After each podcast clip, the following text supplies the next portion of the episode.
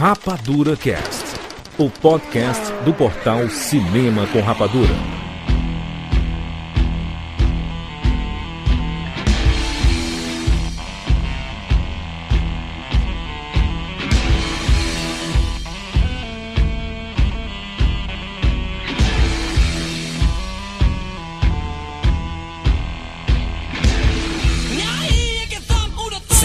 Seja bem-vindo, seres Rapadura em todo o Brasil. Está começando mais uma edição do Rapadura Cast. Eu sou Júlio de Filho e no programa de hoje nós vamos falar sobre Aquaman. Estamos aqui com Rafael Santos.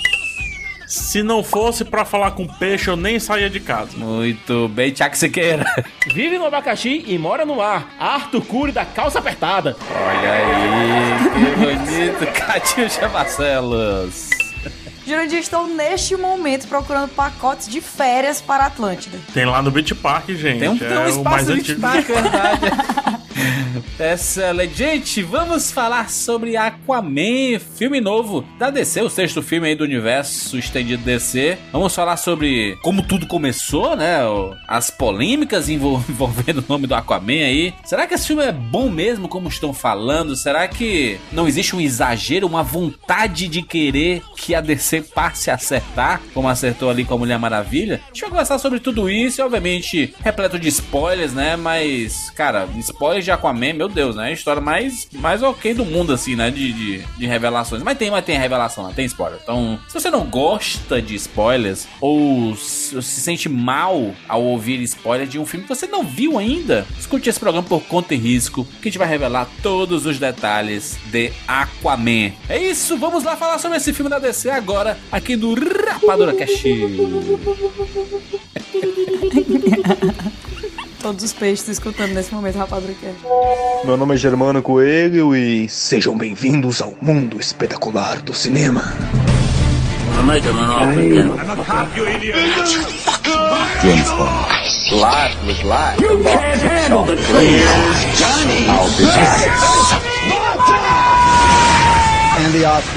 Rapadura Cast.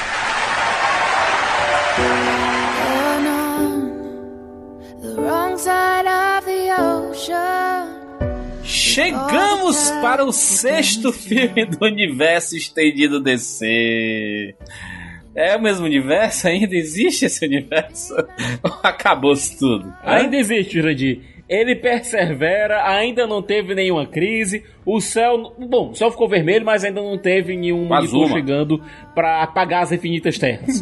É o, o, o, o sexto filme que eu estou falando aqui, né? Teve o Homem de Aço em 2013, Batman vs Superman em 2016, Esquadrão Suicida em 2016, Mulher Maravilha 2017, Liga da Justiça 2017 e Aquaman isoladamente em 2018. A DC deu aquele freio, né? Puxou o freio de mão pra dar uma organizada nesse universo e aí depois do sucesso da Mulher Maravilha, a esperança se voltou para Aquaman, ao mesmo tempo que a preocupação, né? A a Aquaman foi um dos filmes que as pessoas mais se preocuparam aí, porque seja ia dar de rodo. Pois é, o trailer é preocupante, né? O trailer. é, Vocês gostaram, né? Eu lembro da live e tudo, mas eu achei muito.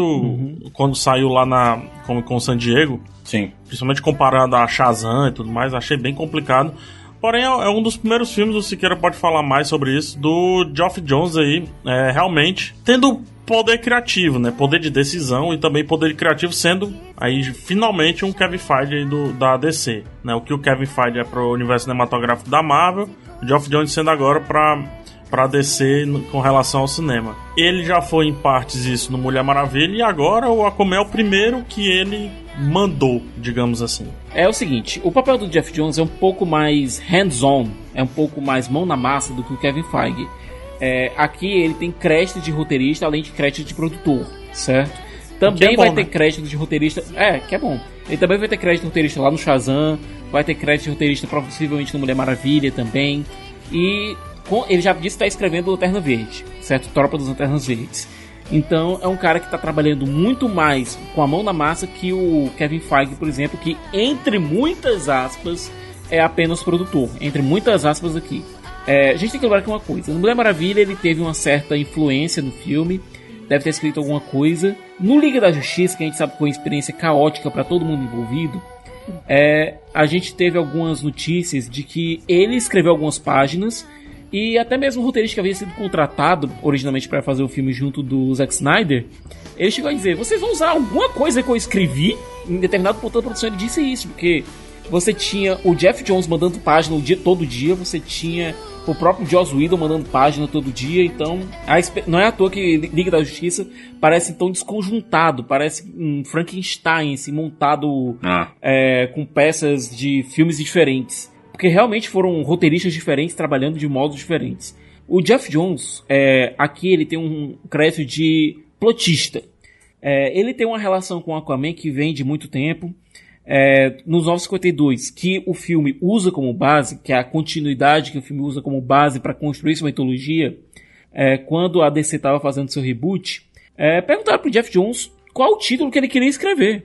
Ele chegou e disse: Quero escrever um título do Aquaman. Eu quero escrever HQ do Aquaman. Todo mundo ficou assim coçando a cabeça porque era um título que nem ia existir. Ninguém tava nem ligando pra É, você ele fazer entrar na uma, segunda fase um dos HQ. 952, né? Isso. Quando eles estavam montando quais títulos iam fazer parte dos 952, ninguém tava nem, pens- nem pensando em fazer um HQ do Aquaman, até que o Jeff Jones disse que queria fazer um HQ do Aquaman. É, nisso chamou-se também o Ivan Reis, que é o outro superstar, que foi, eles dois, eles recriaram toda a mitologia do Lanterna Verde, então eles são considerados dentro do, da parte de quadrinhos da DC, super astros. Então, nada mais óbvio de que quando o filme foi feito e o Jeff Jones tá lá como produtor e como plotista, é nada mais óbvio do que a fase que o próprio Jones escreveu, tanto para a Liga da Justiça, tanto para o Aquaman, ser utilizada como base pro roteiro do filme. A mesma história que a gente vê no filme é a que tem na, na- nas HQs? As HQs elas foram bem extensas assim. A gente vê mais os elementos principais. É, acho que o caráter, acho que o principal ponto é o caráter do Aquaman, visualmente falando, não é igual, mas o, o, o caráter dele, a forma como ele é, encara o desafio, essa discussão do que o filme faz muito bem da diferença entre ser rei e ser herói e por aí vai, né? É, vale destacar também, Cicas, as cores do Rod Reis, né? Que o filme usa e abusa aí das cores do brasileiro e amigo nosso, o Rod Reis. É, esse o, o- laranja mais estourado, o verde mais constra- contrastando e tudo mais. No fundo do mar, é, o uniforme cintila. Fora ele fica um pouco mais opaco, por aí vai. Então também vale destacar isso. E como o Juras perguntou, é, é engraçado, Juras, porque o filme é uma coxa de retalhos do Aquaman clássico. Se a gente pensar até em, em- em TV, diga-se de passagem. E é uma coxa de retalhos com a fase de Geoff Jones, que também é uma coxa de retalhos porque homenageia muita coisa que o Aquaman foi e também faz alguns retcons, como por exemplo, o Aquaman era. ele não, não comia peixe, né? E daí o Geoff Jones, nas primeiras páginas, coloca ele comendo sushi. O pessoal pergunta: como assim, cara? Você come sushi? Não, Ah, verdade, pergunta, peixe como frito, assim, cara? Você come frito. boi? Ele chega É, lá peixe- no Ele chega É lá no restaurante frito, e né? pede, pede um peixe frito. Aí como assim? Você come peixe frito? Ué, vocês comem boi, pô? Então. É isso. Então é, é, isso. é- então é esse tipo de coisa, assim, você vê- até vê a relação deles com os animais no lance de adestrar os animais, né, a fauna marinha, de adestrar ali, utilizar a bel prazer, mas que chega o Aquaman e domina aquilo dali de outra forma. Então tudo isso são leves pinceladas ali do que o Jeff Jones foi é, colocando nos quadrinhos. Porém, nos quadrinhos ele parece um personagem mais estabelecido do que é aqui no filme do que ele era no Liga da Justiça. Então essa talvez seja a grande diferença. Eu não conhecia nada do Aquaman, sabe? Eu. assim, Nem da, da TV? nem da TV, PH, nem da TV. eu Não, A eu não não, acredito, galhofada da TV, não. não, eu vi, eu vi pelo meme, pela, pela zoeira, né? Aí Ele andando no Caraca, cavalinho mas tu marinho. não, tu não assistia ali na. Tipo, naquela época clássica dele? Super Não. Amigos e tal. Não via nada, eu não via nada desse de super-heróis. Nunca, juro, nunca. Uh, De super-herói mesmo, eu só, eu só comecei a ver animação na, na TV ali na época do Batman do. aquele Batman sombrio com a música do, do Danny Elfman, né? Que eu vi acho que no- Aham. no- nos anos 90 ali. Que é maravilhoso, inclusive. É, foi a partir dali que eu comecei a ver al- alguma outra coisa de super-herói na TV, né? Vi alguma uma outra coisa do Homem-Aranha, mas do Aquaman não me chamava tanta atenção. E eu sempre achei meu galhofa, meu zoeirão então nu- nunca me interessei. E aí, é, por causa do, do cinema, por causa dos filmes, por causa até do, da série Entourage, que o protagonista lá ele quer fazer o Aquaman, quem dirige é o James Cameron, inclusive, e é o próprio James Cameron que dirige na série. É, então é, eu, eu, eu criei uma curiosidade sobre o personagem. Mas ainda assim, até na série existia um tom de galhofa de não levar a sério esse personagem. E eu sentia por muito tempo que Aqu- que a- que o Aquaman era esse personagem de não se levar a sério, tá ligado? É De- curioso, de- porque nos quadrinhos é, é o contrário, assim. Pois é. É, Uhum. é, o, o Aquaman, ele é daqueles personagens que ele é muito difícil de trabalhar, isso acontece em todos os panteões de super-heróis. É um daquele tipo de personagem complicado de se trabalhar. Porém, quando você coloca na mão dos All-Stars, né, que o Siqueira falou muito bem, ele fatalmente se torna o melhor título. Que foi o que aconteceu com a primeira fase, o começo dos 952. Tudo bem que os 952 eles já começaram lotado de desconfiança. E aí você traz o, o personagem que mais tem desconfiança é, por trás dele, que no caso é o Aquaman, meio que a pressão estava baixa com relação a isso. Então surpreendeu mais facilmente. Ainda assim, a surpresa se manteve, é tanto que o Jeff Jones ele vai passear por outros quadrinhos ali para tentar salvar outras histórias, né? É algo muito parecido com o que o Mark Wade fazia, onde o Mark Wade, né, se queira, tocava, virava meio que ouro ali e tal, enfim, por uma fase. E aí o Aquaman, ele, ele se leva a sério, juros, né? Eu posso comparar o Aquaman com o Pantera Negra. Pantera Negra, ele se leva, ele é, poxa, ele é família real, né? Ele é realeza, é nobreza, e por aí vai. Por mais que existam algumas histórias do Aquaman que o levem pra galhofa, sobretudo quando ele tá em grupo, tipo Liga da Justiça e coisa parecida, porque aí a turma leva ele na galhofada, mas ele, tipo, é aquela galhofada que ele fica meio na dele ali, ele não, não entra muito na piada, não. Realmente teve essa, essa mudança é, recente aí nos quadrinhos, né, do Aquaman e tal, mas eu acho que. Eu, eu entendo o que o Juras falou. Tem muita gente que conhece o Aquaman como personagem de galhofa, e eu acho que faz todo sentido conhecer como galhofa, porque o que a gente teve é, dele por muito tempo foi, foi o dos memes mesmo, né? Foi ele. E o Super É, Amigo. ele em cima ali do, do, do golfinho, né? Com, com as rédeas. Super amigos total. Que super amigos, cara, eu lembro de, de quando eu vi as coisas super amigos, quando eu era criança, eu não compreendia a existência do Aquaman. Eu, eu pensava assim, alguém gosta desse personagem e botaram ele aí pra participar. Porque ele é muito bizarro. É tipo, eu coloco ele na mesma, no mesmo nível daqueles super gêmeos, tá ligado? E aí, a gente chega aqui pro, pro filme da DC e eu acho que eles encontraram um equilíbrio perfeito, sabe? Porque eles pegaram essa seriedade do Aquaman dos quadrinhos, eles pegaram muita coisa da estética agora dessa nova fase do Aquaman e tal, com, com mão de tanta gente, inclusive né, o Ivan Reis, tal, que já foi muito citado aqui. E eles colocam o equilíbrio entre essas duas coisas. Existe sim o lado galhofa, que todo mundo conhece de Super Amigos, existe. Mas também existe esse outro lado do Aquaman. Mas a gente não vai, pra fazer o filme ficar épico e fazer ele ir pros cinemas bem, a gente não vai esquecer o lado galhofa.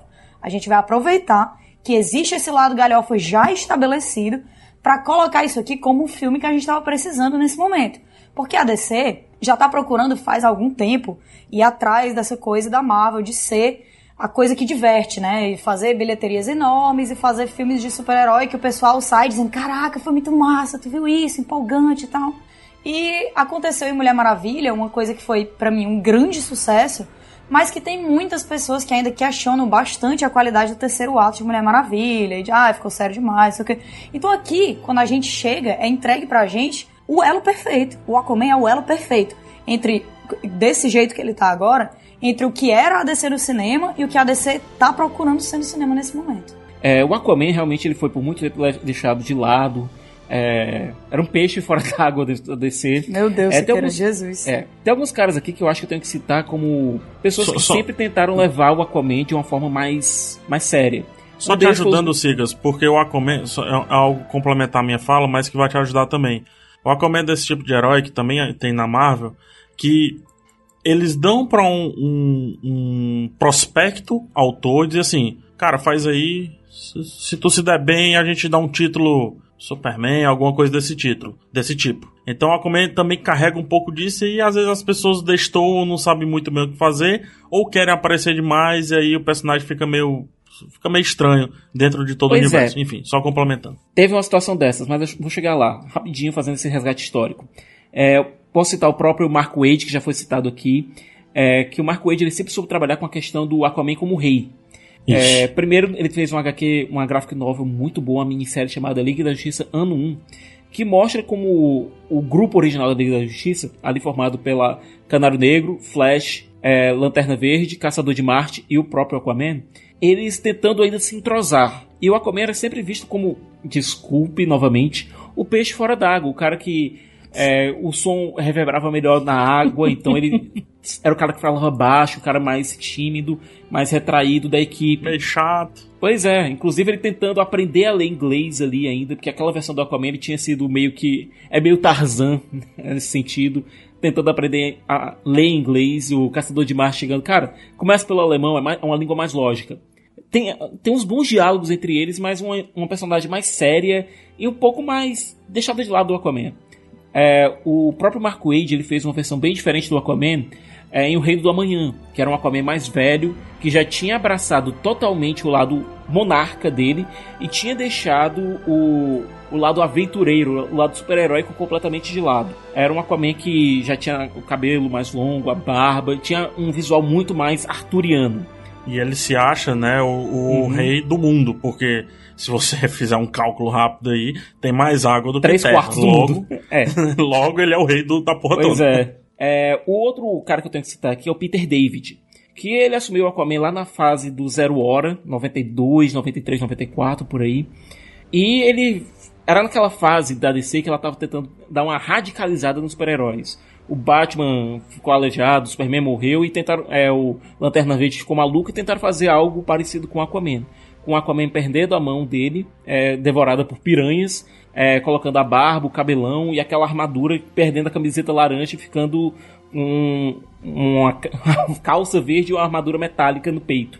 É uma fase que é a fase mais conhecida do personagem, pelo menos pra mim, pela mi- pra minha geração, que foi a fase que o, o Grant Morrison criou pra Liga da Justiça. Ele pegou pra Liga da Justiça, que foi a Liga da Justiça, você não tem dúvida nenhuma, e foi a fase que, a boa parte do público dos anos 90 conheceu o Aquaman a partir dali.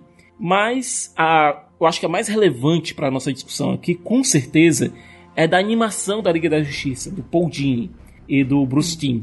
É, o Aquaman participou pouco dessa animação, se ele participou em mais ou menos 10, 12 episódios, foi muito. Talvez um pouco mais, mas foram poucos arcos que o Aquaman participou.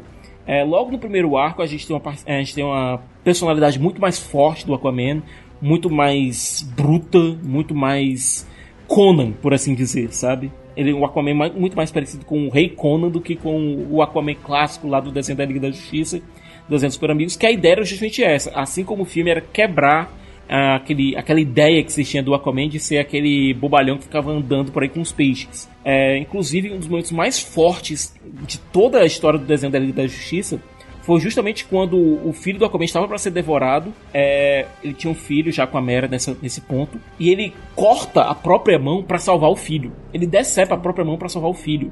É um personagem bem mais bruto, bem mais é, forte, bem mais guerreiro. Cabelão, É, né? Barbão. Foi com cer- Barbão, com certeza foi essa versão, é, essa, essa versão mais adaptada para o audiovisual que o Bruce Timm e o Paul Dini criaram, que o Zack Snyder usou como referência na hora de escalar o Jason Momoa, que era um... Se a gente pegar o Jason Momoa no filme e o Patrick Wilson no filme, e a gente pensar do Aquaman clássico, o Patrick Wilson como Worm, ele lembra muito mais o Aquaman clássico do que o Jason Momoa. Muito mais. É, mas aí, né? Lourinho. Mas aí, uma vez, de novo, Zack Snyder acertando no Zack cast. Snyder, né? Era o que tava, era o que tava sendo preciso agora. Como sempre. Ah, eu acho contra, eu acho, eu, tá, eu concordo em parte, eu acho controverso, porque o Jason Momoa antes ele era um cosplay de Aquaman, mas a partir do uniforme pra frente, que é o terceiro ato do filme, ele se torna um Aquaman em espírito e em físico também. É muito Antes, foda ali a com todo respeito. Tá maluco. É apenas um, um avatarzinho, algo parecido com Aquaman, tanto que ele mesmo não se chama, ele tava mais pra Fish Boy, É, como mas- dizem no filme, É. do Mas, que pra Aquaman. mas, mas, Mas, é uma coisa que eles aceitaram, cara, e, foi- e funcionou. Se fosse, se fosse o Aquaman, um cara lourinho, do olho claro, é muito que não pai, tivesse genérico. nada de marcante, Felipe Dilon. genérico, genérico. É, bota o Felipe Dilon aí, musa do verão, porque tá fazer o Aquaman. Ia ficar muito paia, sabe? Eles estavam precisando de uma coisa muito marcante, porque eles precisavam tirar esse estigma Zack que aquele Snyder. desenho do, do Super Amigos colocou no, Aquaman. Aí Zack Zack Snyder Snyder é chega e pega, vamos pegar o cara, vamos pegar o cara cara é mais demais. bruto de todos. Pá. Cara, é demais. Se- se- as pessoas podem reclamar, podem reclamar do que quiser do Zack Snyder, tá?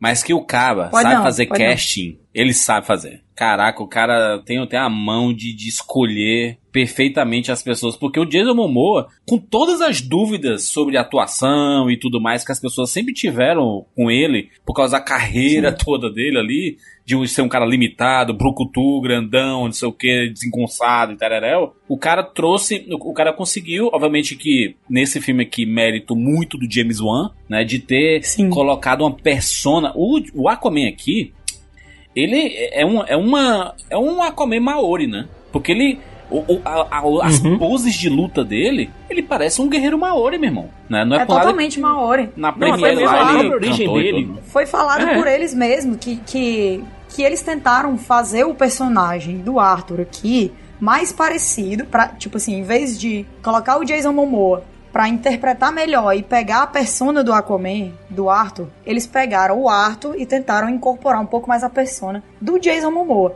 que eu acho que funcionou muito bem, sabe? É, por incrível que pareça, assim, eu, eu, eu amo o filme, eu vou passar uma hora elogiando aqui o filme, porque eu acho que, eu- talvez de todos, eu, foi o que mais gostei, se duvidar, porque, principalmente por conta desse terceiro ato, que, que eu acho, Maria, que, que negócio, você nem descrever, assim, é, é uma das coisas mais quadrinhos que existe no cinema, definitivamente, assim.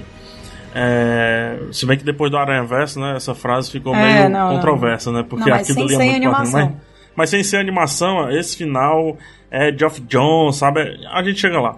É. Só que eu acho que deram uma engembrada na história, não no mau sentido da palavra, deram uma, Engendrada é ótimo. uma- tiveram que ajustar vários pontos da história que eu não sei, não sei. É, por quanto tempo vai se sustentar esse essa novidade que é o Aquaman Momoa? Isso aí eu tô pensando no futuro. A Hum. gente pode discutir um pouco mais. Quando ele veste o uniforme, ele me surpreende muito. Porque, por mais que ele não seja louro e tenha a estética caucasiana, padrão ali do Aquaman, que faz sentido ter, de certa forma também é uma representatividade, tá faltando herói louro, mas enfim. é, Parece que eles não gostam muito do L'Oreal, exceto o Thor ali, né? O resto. Ah, cara, Mas, enfim, demais, né? O constipado do Constantino Mas- mudou de cor de cabelo também, mano. É, então. Mas enfim, é, só fechando parênteses aí. Mas eu me preocupo um pouco com novidade pode trazer. Só que por outro lado também, essa curiosidade sempre vai ser boa porque ele sempre vai ter a possibilidade de estar surpreendendo a gente, né? Esse arco que ele perde a mão em detrimento ao filho e tudo mais, é um arco que é muito complexo de, de fazer, porém, eu vejo o Jason Momoa vivendo isso. Eu consigo ver o Momoa, não, tô, não esquece o Aquaman, eu consigo ver o Momoa vivendo isso. Sim. Só que para chegar até lá, a gente vai ter que fazer uma construção onde o Aquaman Momoa chegue o mais próximo do Aquaman quadrinhos que, acima de tudo, ama Atlântida. E é talvez o próximo passo aí da Aquaman. É por que, que ele tem um apego de sentar, de sentar por que, que ele tem um apego de sentar no trono de Atlântida, sentir como dele e, mais ainda, defender aquilo dali com unhas e dentes, não permitir sequer algumas piadas com relação à terra dele? Então é, é isso que eu não consigo ainda afirmar que ele é o Aquaman definitivo. Mas, Diferente mas aí... de, de outras coisas que dá pra afirmar, como por exemplo, o Robert Downey Jr. é o Homem de Ferro definitivo. desde o um, né? Sim, É o- é verdade, é verdade. Desde o primeiro e por aí vai, né? Isso é Tanto verdade. que ele Que foi os também uma outra. muda, É, né? também foi outra personalidade que foi misturada do ator com o personagem Sim, e que sim, funcionou muito sim. bem. Uhum. Mas eu, eu não sei se vocês concordam, mas eu vejo vários filmes da DC terem mais dificuldade em encontrar o caminho do próximo, o caminho da- do próximo título, né? Do que o Aquaman. Porque pra mim é uma jornada que ainda tem tanto a ser explorada, justamente por agora ele ter descoberto isso, agora ele ter pego o tridente, agora ele ter que descobrir como É, ser rei e ao gaps, mesmo é. tempo como ser herói. A história tá aí, ela tá escrita, é muito mais fácil e é, de certo modo, bem menos megalomaníaco do que alguns outros heróis da DC, que eu acho que vai ser Por bem mais mais, que ele difícil seja o filme vender mais megalomaníaco, né? Se você Sim, pensar. não, com Não, certeza, e, com e outra, certeza. eu acho até que Mulher Maravilha vai ter mais dificuldade do que um Aquaman 2. Vai. Porque é, Vai. é tanto que eles estão- eles estão trazendo Uhum. o Steve Trevor de novo aí, né? Que, caraca, a gente É, pensava cara, que a história e- já tinha morrido e aí. E Mulher Maravilha, eles vão ter dificuldade com uma série de coisas, de, de fazer de novo a gente se encantar pela Diana humana, do mesmo jeito que a gente se encantou por ela humana e Amazona, e, né, na verdade, humana não, mas enfim. É, aqui, Comum, a gente, a gente não vai né? ter, cara. A gente não vai ter essa dificuldade porque eles têm um trunfo absurdo, absurdo, que é o fundo do mar. Sempre vai ser novidade no fundo do mar. Ele não vai ficar se misturando sempre com as, tipo, ele não vai entrar na mesma jornada que a Mulher Maravilha pra sempre fazer essas coisas, se encaixar nesse mundo dos humanos, ele vai. Mas a coisa principal vai ser ele se encaixar em Atlântida e tá todo mundo curioso pra saber qual é a de lá, porque ninguém conhece. Engraçado que a ele é o humanidade a gente já conhece. No, nos quadrinhos ele é um peixe fora d'água, literalmente fora da água, né? Aqui ele é um peixe fora d'água, dentro da água. E PH, imagina o seguinte: você, você que é fã de Game of Thrones, cara. Você, a gente tem aqueles quatro reinos de Atlântida, certo? Tem aqueles três reinos que já foram destruídos. Mas a gente tem quatro reinos. A gente tem é, mas que um ele- reino. eles são perdeu, facilmente que- resgatáveis, né, Cicas? Nos quadrinhos eles fazem isso, né? Pois é, mas aqui a gente tem o reino do fosso, que já tá completamente animalesco, então você não tem como ter um diálogo como aquele pessoal. Você tem o, o reino dos desertores, que literalmente virou um deserto, o reino perdido, que tá completamente vazio. Então, mas você tem esses quatro reinos principais aqui, cada um com características diferentes. E o Arthur vai ter que agora sentar e ser o líder desses quatro reinos, que tem às vezes até interesses diferentes. Lembrando que Isso agora vai ser tem massa demais. Vai ser massa Pois é, demais. lembrando cara. ainda que ele tem como noiva, barra rainha, barra esposa, a Mera, que é princesa de um desses reinos. E ela que você- vai governar, né? Porque ele É, tem o sejam- conflito do, do homem bruto, né? Então, Uhum. é ela que Sejam vai sinceros, governar. ela que vai governar. Mas aí é que tá, você tem esse rei que se descobriu agora rei, que nunca quis esse título, que nunca quis ser líder de nada, que agora vai ter que chefiar quatro reinos com interesses diferentes, com desejos e vontades e anseios diferentes. E isso tudo ainda tem o mundo da superfície, que em algum momento ele vai ter que apresentar a Atlântida e os outros reinos para o mundo da superfície e negociar é, interesses diversos. Você tem um conflito gigantesco aí que pode estar muito bem armado, inclusive contra a própria Liga da Justiça. Você tem é, a- o potencial para o conflito entre a Atlântida e o resto da humanidade, e até mesmo talvez contra as Amazonas, já que a gente sabe que esses reinos já coexistiram, já tiveram negócio, a gente viu isso em Liga da Justiça, que sim deve ainda ser levado em consideração, porque o filme ainda leva Liga da Justiça em consideração. Então você tem aqui uma é, você tem três reinos principais, Temícera, Atlântida e o Reino Humano, que são um pavio de pólvora que pode um barril de pólvora que pode explodir a qualquer momento. Tem potencial pra conflito aqui, tem potencial pra história aqui, tem potencial pra muita coisa aqui ser armada. É, e, no- e aqui, né, a gente viu o James Wan. né? O James Wan é um diretor, acho que é um capítulo à parte, né? Porque muito do que funciona em Aquaman se deve ao diretor, né? Porque o James Wan é um cara muito Totalmente. inventivo e, e, e- e quando algumas coisas precisavam. Podia até ser mais simples. Ele faz diferente, sabe? Tipo ali quando ele tá no, no submarino ali no começo. E aí começa lá o ataque contra os piratas do, do Arraia Negra e tudo mais. E o, o James Wan mostra o, o Jason Momoa e, e muitas vezes soa brega pra caramba, mas é um brega que funciona tão bem. Tipo, tipo assim, quando ele vira, aí mostra o rosto, ele dá close pra caralho no Jason Momoa, porque esse caba fica bem pra cacete numa tela grande. E aí toca uma música diferente. Taran, sabe, um negócio meio de velho oeste, né? E aí ele, ele vem andando. Tem, tem uma hora que ele segura um, um dos piratas e ele bate em cima, depois bate do lado, bate do outro, e ele vira e a câmera entorta e cai junto com ele. É o James Wan. que Ele beleza. faz isso, ele Isso é fez muito isso. coreano, no, ele, ele fez Sério. isso no Velozes e Furiosos, quando ele coloca o o, Ro, o o Hobbs e o e os, o Jason Statham e o The Rock lutando ali, né? É, é, Uhum. a, a câmera faz isso toda hora quando eles estão.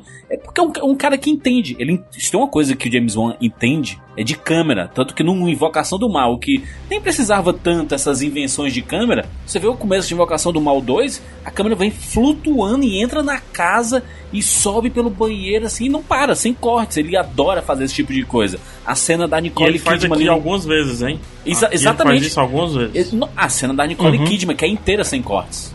Porradaria. É incrível. A É zoom in, incrível zoom out, de cima, É, E a baixo. câmera completamente dinâmica. Novamente, Arcanite, desculpa o- Arcanite, aquilo ali foi. Arcanite. É, desculpa o trocadilho, é uma câmera fluida. Mas essa é a frase mesmo, a câmera, a câmera é fluida e ela tá como se fosse jogada dentro da água, mesmo na ação fora da água, onde ela pode é, horizontalmente e verticalmente fluir para qualquer lado, e isso torna a ação foda, porque quando um personagem gira, a câmera gira junto. Ela não faz aquele zoom in, zoom out mais, mais grosso, ela faz isso levemente, porque ele sabe qual é o próximo passo da coreografia e ele antecipa esse passo com a câmera, a ponto de a câmera às vezes dar um soco no personagem que está sendo socado pelo ator em questão.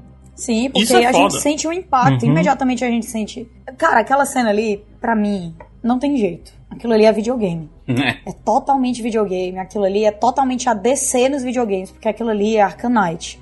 Aquele estilo de luta a gente viu nos jogos, marcou a época, fez escola e tem total espaço pra estar cada vez mais no cinema, porque é um dinamismo que convida você a participar da cena. Não é à toa que isso tá em videogame, que é uma produção, né, de mídia e tal, tudo. que não é passiva. Você faz parte daquilo ali. Na hora que você sente o impacto da câmera chegando perto de quem foi atingido, como se a câmera também tivesse dando aquele golpe, você sente, você fica tenso, sabe? Você tá dentro daquela, daquela batalha, daquela briga. Na hora que você olha de cima e a rapidez dos movimentos da Atlana são, são mostrados como uma coisa completamente não humana, você entende que ela tem aquela cara, ela tem aquele corpo, ela é humanoide, mas ela não é igual a gente. Você entende que com o tridente ela funciona de um outro jeito. E é é é uma coisa que, que tira a gente daquela, daquela realidade. E que cada vez mais eu acho que isso vai ser usado, cara. O, o James Wan, ele é uma pessoa que tá inserido aí em alguns projetos ligados a videogame e tal. E eu, sinceramente, não acho que isso é por acaso. Não Exato, acho que, essa, não, e- que essa semelhança com Arcanite é por acaso. É. E, e, assim, é, obviamente tem, tem a citação dos videogames e tudo, mas até o Siqueira vai me ajudar nesse ponto também. É, ele bebe muito da ação asiática, coreana, Bastante. Né? Uhum. E ele bebe muito, mas muito em Jack Chan. E está exagerando, PH. Não tô. O Jack Chan, é, quando ele faz os filmes dele, quando ele fazia os, os filmes dele na Ásia, tem até um vídeo do Nerd Writer dizendo assim, por que, que Jack Chan não dá tão certo em Hollywood quanto a ação do Jack Chan não dá tão certo em Hollywood quanto na Ásia, né? E aí tem um. é, aqui em vídeo, vai, em áudio, melhor dizendo, vai ser difícil descrever. Mas tem uma ação, observe isso. Presta atenção. Foca aqui no- na minha tentativa de explicação. Quando o personagem A vai dar um soco no personagem B em Hollywood, geralmente, quando tá pertinho de chegar o soco, é dado um corte e já corta para um plano mostrando o personagem atingido caído ao chão, ou caindo, ou sendo arremessado, ou coisa e tal. Ou seja, você não vê o contato, porque o diretor escolheu filmar de frente para não fazer aquele efeitinho de jogo de cena que o cara vira o rosto quando leva o soco. E como ele escolheu filmar de frente, ele não pode de fato socar o outro cara como um John Wick, né? Uma vez que ele não é dirigido por dublês, malucos e transtornados. Então ele corta bem pertinho do impacto e aí o próximo frame é o cara sendo jogado, sendo, arremessado. E Ok. substitui o impacto pela, pelo efeito sonoro, né? Isso, esse, sente, esse é o- mas é... essa é a maneira hollywoodiana de fazer, inclusive os filmes do Jack Chan, A Hora do Rush e tudo mais, fazem isso com um puta artista marcial que é o Jack, né? É, lá na Ásia, o que é que eles fazem? Isso acontece no Ong Bak, acontece nos filmes do Chan, acontece nos filmes do. do é, como é que é aquele do prédio, que o pessoal vai subindo no prédio e tudo. Enfim, acontece em vários filmes de arte marcial Protetor. asiática. Protetor, exatamente. É, é, é dessa, da seguinte maneira: o personagem vai dar o golpe, certo? Quando chega próximo de atingir, próximo do impacto, a câmera, em vez de cortar para a cena seguinte, ela deixa o golpe ser completo, abre o plano, inverte para outro lado e repete o golpe de novo, só que agora em câmera avançada, só que agora em velocidade avançada. Dessa maneira dá aquele efeito Didi quebrando cadeira nas costas dos outros, né? Tá, tá, tá, aquele negócio assim. Só que no filme onde o primeiro golpe foi em câmera lenta e o segundo foi acelerado, você sente o impacto real e você vê a cena como um todo. Isso é milhares de vezes é feito pelo Jack Chan e aqui foi feito do começo ao fim pelo James Wan.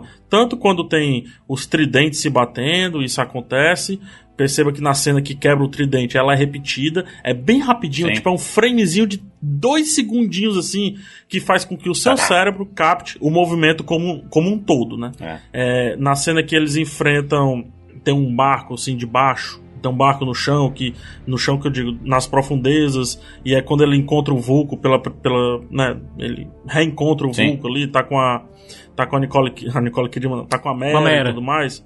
É, quando ele vai enfrentar aqueles capangas ali, como é mais na porrada e tudo, isso acontece muitas vezes, muitas vezes mesmo. Destaque também para ele utilizando os pés. É muito comum ele dar uma rasteira, dar a É. banda, né, Voadora. que fala na arte marcial. Ele dá a banda, a rasteirazinha aqui, tanto nos pés quanto também no tridente, lembrando movimentos de Kung Fu com bastão. É, eu acho- acho que é muito é, é muito a escola do, do James Wan e, e- e ele, ele quer mostrar isso isso que eu gosto em cena de ação e em filme de herói às vezes a gente não percebe isso, né? Que são as porradas elas realmente doerem e pra, vo você fazer isso você precisa de um som, né? Bom efeito sonoro, mixagem de som e tudo mais pra você que, que o som por mais que a porrada ali no filme não esteja pegando nada, se o som for bem feito, tipo no Busca Implacável que a gente assistia, e aí viu o Liam Neeson descendo a porrada, ele quebrando os braços, fazendo crack, e você, caraca, meu Deus, chega você se arrepia, porque é algo que você não espera. Aí quando a câmera é ágil, isso ajuda muito. E aqui E você funciona. fazer isso embaixo d'água, você fazer É. sentir impacto embaixo d'água, cara, sério, não é qualquer um, não. É, e, não, e, tem, e tem também as, as cenas de, de ação. O que, é- o que é que ele demonstra desde o começo? Aquela cena do, do submarino é tipo uma humilhação. O Aquaman é muito mais poderoso que qualquer outro ser que apareça na frente dele ali. Ele só cai uma vez porque ele levou um É a fase de tiro. tutorial de, qualquer- de um jogo. É a De fase granada, de tutorial, exato. cara. É a fase que Exatamente. você tá com... É, total. Então, ninguém, nenhum, nenhum inimigo vai lhe machucar, então você pode ir com tudo, aprendendo todos os combos e tal. Ou seja, é nesse ponto em que o James Wan ele mostra qual o potencial do personagem. O que é que ele faz, o que ele não faz. Então aqui ele tá de boas, ele, ele pode, você pode mostrar o personagem no seu total.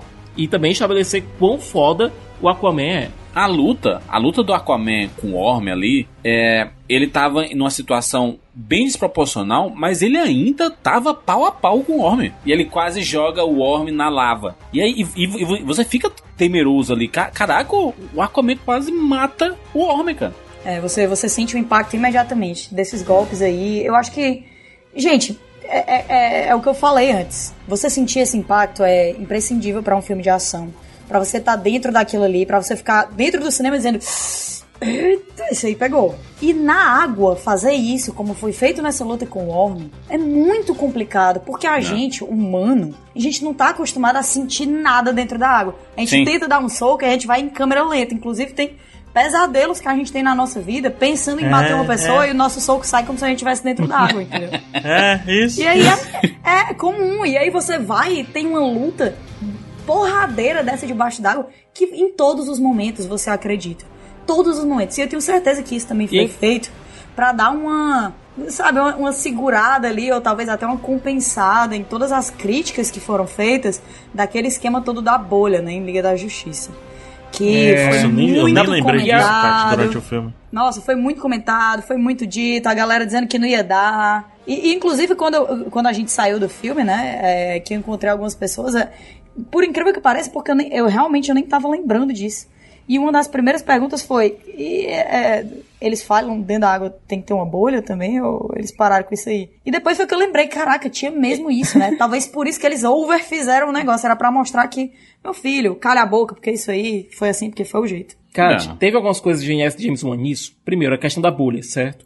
Eles deram uma desculpinha, certo? Eles colocaram que somente Atlantes é, de alta estirpe consegue, é, conseguem respirar tão bem ar tanto água, certo?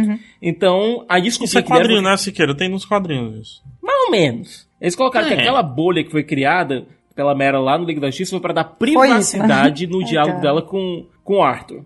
Certo? É uma desculpinha? É, mas funciona. É, outra funciona, coisa que eu também acho, é outra coisa que eu acho genial em relação ao filme, certo? Pra você ter aquela batalha toda em três dimensões dentro da água, você primeiro tem que mostrar como funciona essa natação maluca do Aquaman. Então você tem aquela, aquele flashback dele com o Vulco É muito bom. antes de irem pra Atlântida. Siqueira, Certo, então, minutinhos através antes de- da batalha tem, a, eu tenho um complemento desse flashback. Eu achei isso muito foda, muito bem levantado. Uhum. Porque ele, ele vai ensinando e é um pouquinho antes da luta que tem o último flashback que mostra a movimentação, ele pulando com os golfinhos e etc. Uhum. Ou seja, é bem inteligente. A montagem foi inteligente aqui. Sem contar que esses flashbacks não parecem forçados como a- em alguns filmes isso acontece. Os flashbacks parecem orgânicos realmente. E são necessários pra gente ter a total compreensão da história. Outra coisa, antes da gente se maravilhar com a Atlântida, pra gente poder se maravilhar com a Atlântida, a gente tem primeiro aquela, aquela panorâmica quando você tá na nave da Mera, pra depois, quando tiver a batalha final, você ter um escopo total do poderio, do, da força da tecnologia Atlântida. Ou seja, você mostra aquilo ali primeiro como maravilha e depois como um terror bélico. Bem inteligente também essa jogada. Ou seja, James Wan ele foi bem incisivo em relação a como a história tem que fluir. Outro detalhe, se a ele gente não comparar economiza, Sicas. a batalha Ele não economiza. Ele, Ele não repete economiza. a mesma coisa várias vezes. Não economiza. Uhum. Tem outra coisa, pegar. Você tem aquela batalha no começo, certo? Dentro do submarino, no qual o Aquaman ele parece completamente invencível. Ele É. aguenta um tiro de granada launcher no peito e só sai dizendo, ai. É, não, Corta não, ele, ele do- leva, ele leva É. um tiro na cara do, de, de, de pistola, né? Uhum. E ele também não sente. Ele tem uma hora E- que o Arraia Negra enfia Uhum. a espada no peito dele e a espada quase quebra. A espada quebra. Corta pro Um meio do bruto, filme, né? certo? Ela é muito forte, mano. Ainda bota o cara É, assim, sem corta camisa, cheio de tatuagem. é, é assim, é, o, Ja- o James pro- é muito foda, maluco. Corta pro segundo ato. Você tem o quê? O Aquaman levanta a surra do Orm, certo? Hum. Precisando da ajuda da Mera pra fugir. Porque ele não estava acostumado a lutar realmente em igualdade de condições. E corta também pro finalzinho da cena com a Raya. A cena Uncharted. Que Sim. você Sim. tem o Aquaman todo arrebentado. Porque foi atingido por tecnologia Atlante. Nisso você faz o quê? Você coloca o herói numa numa posição de vulnerabilidade. Segundo, você estabelece que os inimigos dele têm, têm tecnologia suficiente para matá-lo É. criando o que? Risco. Coisa que o próprio Aquaman não sentia até aquele ponto. A arrogância dele em puxar a luta pro logo para o começo do filme é porque até agora nada me machucou. A única coisa que chegou perto de me machucar foi o tal do Lobo da Steppe. E esse cara que não é o Lobo da Steppe, então eu posso enfrentá-lo. É, não, não. Esse o Arraia Negra apanha do começo ao fim do filme, né? Você pega essa arrogância do Aquaman, utiliza como, for- é, como uma forma narrativa de mostrar os desafios que o herói vai enfrentar no decorrer da história. Gostei muito disso no- na, por parte do roteiro e por parte do James Wan. O, o, o Kat, o Arraia Negra é subchefe. Ele não é. É tipo aquele chefão de fase do Mega Man que ele aparece várias vezes Eu durante também o jogo, acho, eu sabe? também acho. Só que venderam ele como um vilão Não, e é. desperdiçaram o personagem do Arra Negra sem necessidade, cara. Sem necessidade. Será? Em momentos, será, será que inclusive, foi deixando ele meio patético. Ah, eu acho que não precisava agora não, juro. Porra, mas é- ele, tem, ele teve uma motivação real. Aliás, aquele Kátia, começo. mas eles ali- vão fazer isso pra sempre, cara. O Arraia, ele é uma piada. Ele, ele sempre vai ser uma piada, cara. Olha ele sempre vai voltar. dele. A gente sempre vai acreditar momentaneamente que ele pode foder a parada toda. E o Aquaman vai, vai, tipo, mosca. É tipo mosca. Mosca começa enchendo o saco, assim, a gente. Ah, tá, sai, sai, sai. É Mas, assim, o eu Arraia Negra é entendo, eu entendo. Só que a força do início do início do início do filme Sim. tá toda em cima da seriedade do embate deles dois e da seriedade da motivação do Arraia Negra. Se ele é pra ser colocado mais ou menos como um alívio cômico, como uma galhofa de vez em quando, eu acho que deveria ter tido um pouquinho mais de cuidado na construção dele, porque eu fiquei eu fiquei triste, sabe? Eu fiquei triste pelo personagem. Na hora que ele foi tirado de cena daquele jeito, como ele foi quando ele foi embora, eu fiquei mal, cara. Fiquei mal pelo personagem, fiquei mal pelo ator. Por que, que a gente gastou tanto tempo de filme nesse cara pra ele sumir assim? Sabe? Que triste, que triste. Eu acho que não, É, não precisava. Até porque o Orne aqui, ele cumpre muito bem o papel de vilão. É. E eu não acho que precise de um subchefe que vai ter motivação, apresentação, tá ali a família, foi justificado o nome dele, mostrado o lance da faca, resgatado o lance da faca, colocado ele construindo a armadura, refinando todas as maneiras que ele pode ir atrás do Aquaman, só pra ele ser tirado de jogo desse jeito, sabe? Eu acho que o personagem serve mais ao filme é, do que de fato a ele mesmo. exato. É, isso é, É. fato. Eu, eu, eu entendo esse, essa construção e a escolha do primeiro ato. Não é nem um primeiro ato, é um. É um cold open, né? Se você pensar bem. Então, eu, eu acho que a escolha do James Wan por colocar isso logo no começo é pra que no final a gente se pergunte: o Aquaman teria salvo o pai do Arraia ou não? Ele teria. No final do Porque filme ele agora sabe qual é a diferença de ser herói, É. rei e a, e a parada toda. Exatamente. Ou apenas poderoso. Faz então sentido, eu vejo nesse ponto isso como sentido. um fechamento de ciclo, assim. É tipo, lá tem uma abertura de ciclo do cara que diz assim: meu irmão, se resolva. O herói, ele não pode deixar que os outros se resolvam. Ele tem que resolver. Então eu vejo mais nesse sentido. Concordo com o que você falou. Sai eu, meio eu por acaso. E eu acho que esse argumento ele funciona talvez melhor do que qualquer outro que eu tenha conseguido pensar. Que realmente ele foi colocado pra colocar esse link de que agora o Arthur não faria mais isso. Agora ele agiria de um jeito diferente. Mas ainda assim eu acho, Eu acho que o que essa é mesma coisa final. nessa mesma coisa poderia ser feita de outro jeito, ou o personagem, já que aconteceu isso no começo, poderia ser usado de outro jeito também no final, sabe? Eu acho que pra mim, pessoalmente, não tem desculpa o jeito que o Arra Negra foi usado. É, uma das o- coisas que a gente mais se empolgou quando saiu o trailer, uma das coisas, tipo, igual aos quadrinhos, um negócio assim, massa, pra eles ficarem gastando tempo dentro do filme, tempo de tela, tempo de, de tudo, tudo. Naquilo ali, apenas pra no final acontecer o que aconteceu e a gente ficar, tipo, era só isso. Mas você concorda comigo? que Se vier um segundo filme e o segundo filme trabalharem esse lance do Aquaman não querer mais, é, como é que eu posso dizer? É, salvar o Arraia de alguma forma, ou seja, ser diferente do que ele foi para com o pai dele. Será que esse ciclo não se fecha e dá uma aliviada no que tu fala? Acho Obviamente eu tô lidando com algo aliviada. que não existe, mas é o que dá pode existir até porque aliviada. Com certeza dá uma grande né? aliviada. Inclusive, eu espero muito que eles façam isso, sabe? Mas não vai Espero fazer, o, que- cara, o cara quer vingança. Ele, ele só quer vingança, o cara deixou o pai dele morrer. Ele nunca vai esquecer. Ele sempre vai ser o Será? Não, eu vilão. não acho que ele vai perdoar. Mas, mas ele pode ser usado até pra construção do próprio personagem, do Aquaman, de uma Isso, maneira isso. melhor do que ele foi usado. E eu acho que isso que o PH tá dizendo é justamente não Isso. por ele personagem, mas pelo Aquaman, pelo Arthur personagem. né? É, isso mesmo, é. É. exatamente isso. Até porque no final, a ação do, do, do Arthur é, chegar por irmão dele e dizer assim: não, não vou matar, eu faço diferente. E digo mais: a gente vai conversar. Quando você tiver um tempinho, a gente vai conversar. Era exatamente o que ele deveria ter falado no começo: ó, vou salvar vocês aqui, mas a gente vai levar um papo depois, viu? Seu Zé Isso Ruela. parece, isso parece carão de pai, né? Carão aqui em, em Fortaleza, pra quem tá ouvindo e não entende, é. é- Como é? Esporro. Parece esporro de pai. Como Que ele é? pega e diz assim: Olha, meu filho, você quer brigar? Vai brigar? Não, a gente depois a gente vai conversar, que é muito pior do que você apanhar, cara. É, É mas, a- mas, a- mas ali a- acho, Agora, acho, no- acho esse, esse começo muito bom porque ele mostra ah, o que era o Aquaman naquele momento. Um cara que teve a vida estraçalhada pelas coisas do mar, né? E, e a sua, as, suas- as suas virtudes são. E as suas características também são um pouco questionáveis, né? Porque ele é meio ba- bad boy, né? Um bad guy, assim, que não se importa muito com todo mundo. Ele acha que, ah, se você faz isso, então você merece receber isso. Tanto que ele deixa o pai do, do Arraia Negra morrer falando isso, né? Você matou muitos inocentes, então o mar não vai ter sua misericórdia. Então ele, ele, ele, ele tem isso. E o- a construção do Arraia Negra mostra é, essas motivações de vilões que fazem a gente falar assim, meu irmão, se fosse comigo, eu também ia atrás desse Aquaman. E isso é bom, porque é, sim, sim, isso é porque muito bom. não é o vilão, hahaha, sou mauzão, haha. não é o Orm chegando ali num, num anel de fogo, ele, Atlântida, sabe, gritando. É, que é meu, é Sim. vilão, hahaha. Aqui não, o, o Arraia não, ele tem uma motivação real, por mais que ele, acho que o James Wan, ele entendeu que esse cara, ele pode usar a arma que for, mas ele ainda vai estar lutando contra o Aquaman, que é um semideus.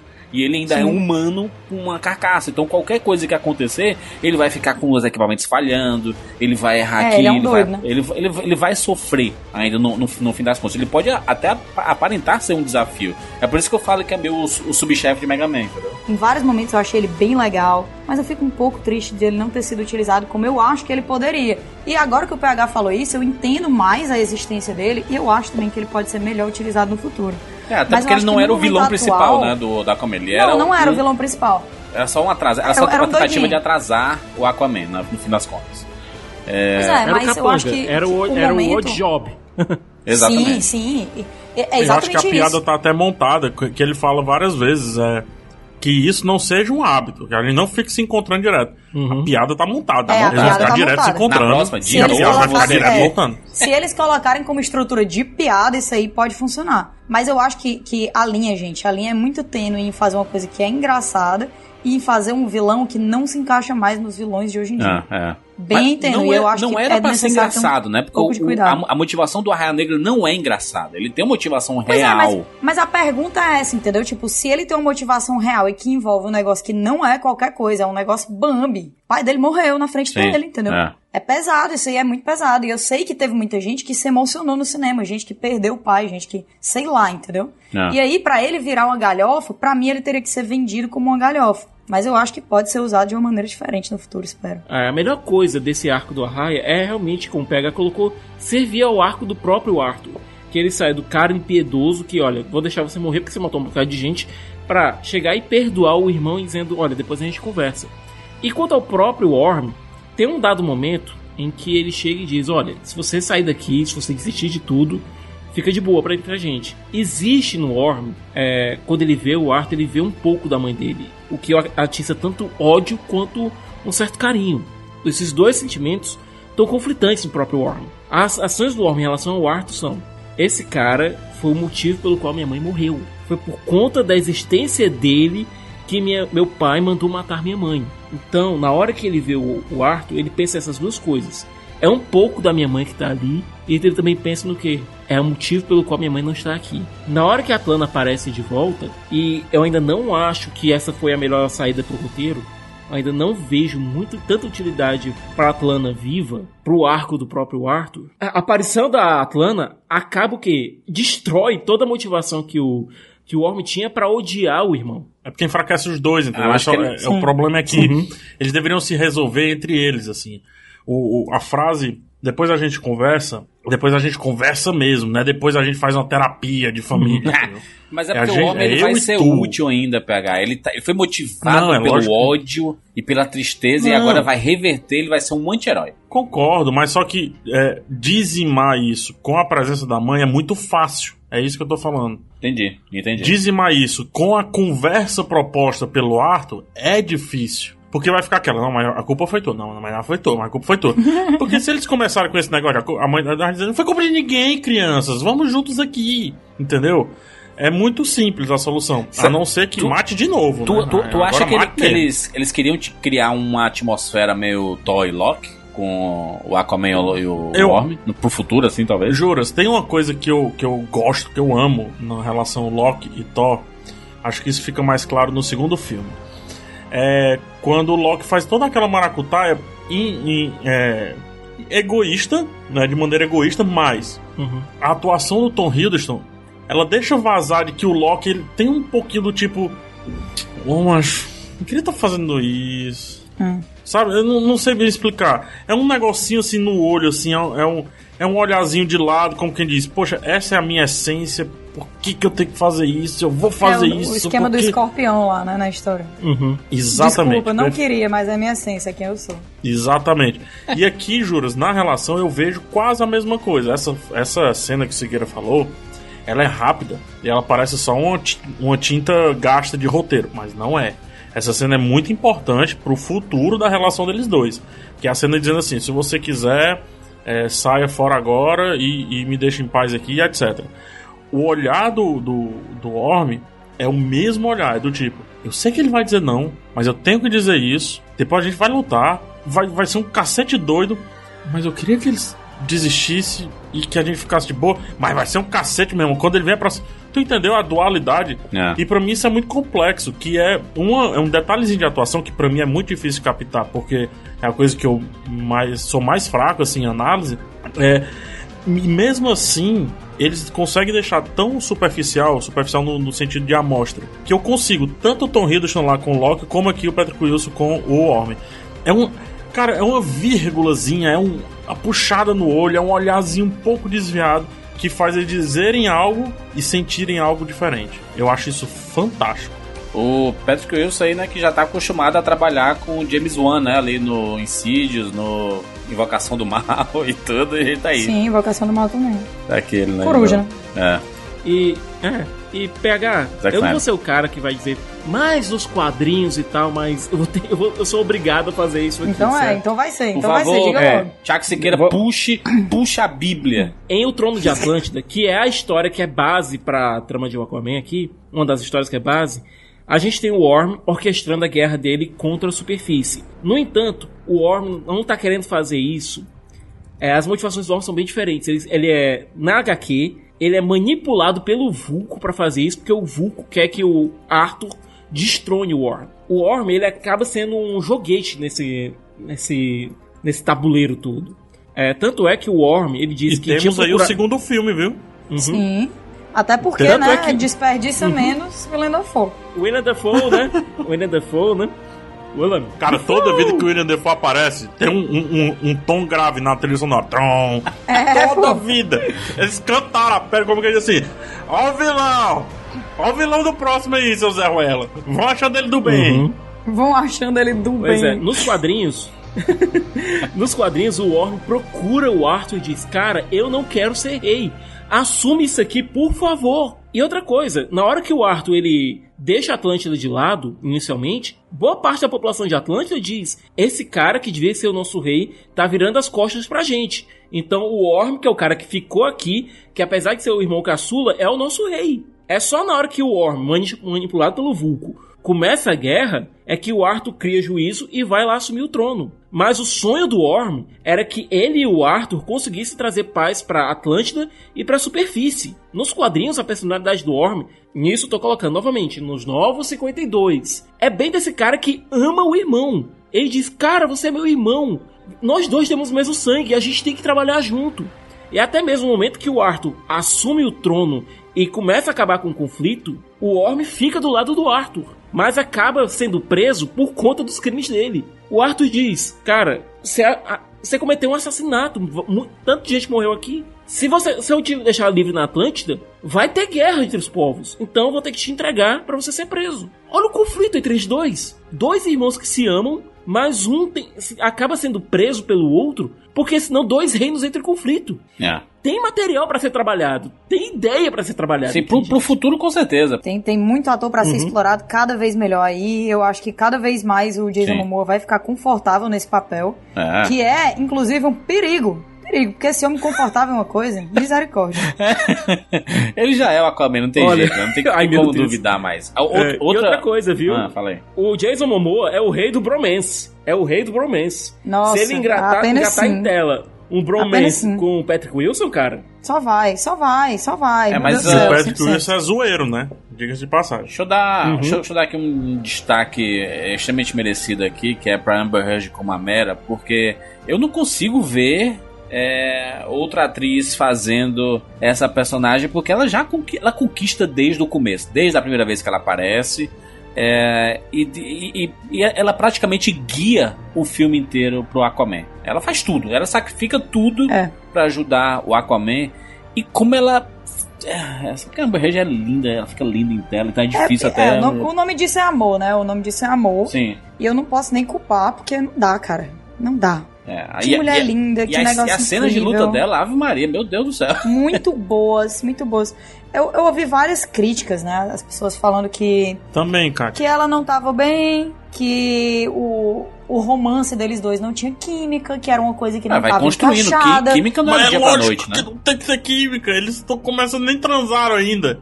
E tem uma coisa, eu acho que se pegar, por exemplo, a Blue de Jurassic Park e colocar ela pra beijar o Jason Momoa, ela vai ter química Vai com o Jason bom. Momoa também. Vai dar bom, vai dar bom. Não dá pra não ter química com o Jason Momoa, isso não existe. Nem se a pessoa não for humana. Então vamos Macho, lá. ela, viu? ela, ela, quando dá um beijo nele no Jason Momoa, ela se pendura nele. Que é a água ali, né? E ela que puxa, hein? E ela que puxa. Nossa, beijo foi, li foi lindo. Eu, eu não senti esse problema da química. Vocês sabem que eu sou uma pessoa, assim, nojenta com romance, né? Sim, que eu é senti, um eu negócio senti. que eu amo muito. Ah. Eu senti a química, eu senti a presença dela como mera. Se eu fosse. é, Eu sei que a Amber Heard, ela não é exatamente a mega atriz que vai ser indicada ao Oscar, porque, meu Deus do céu, que atuação absurda.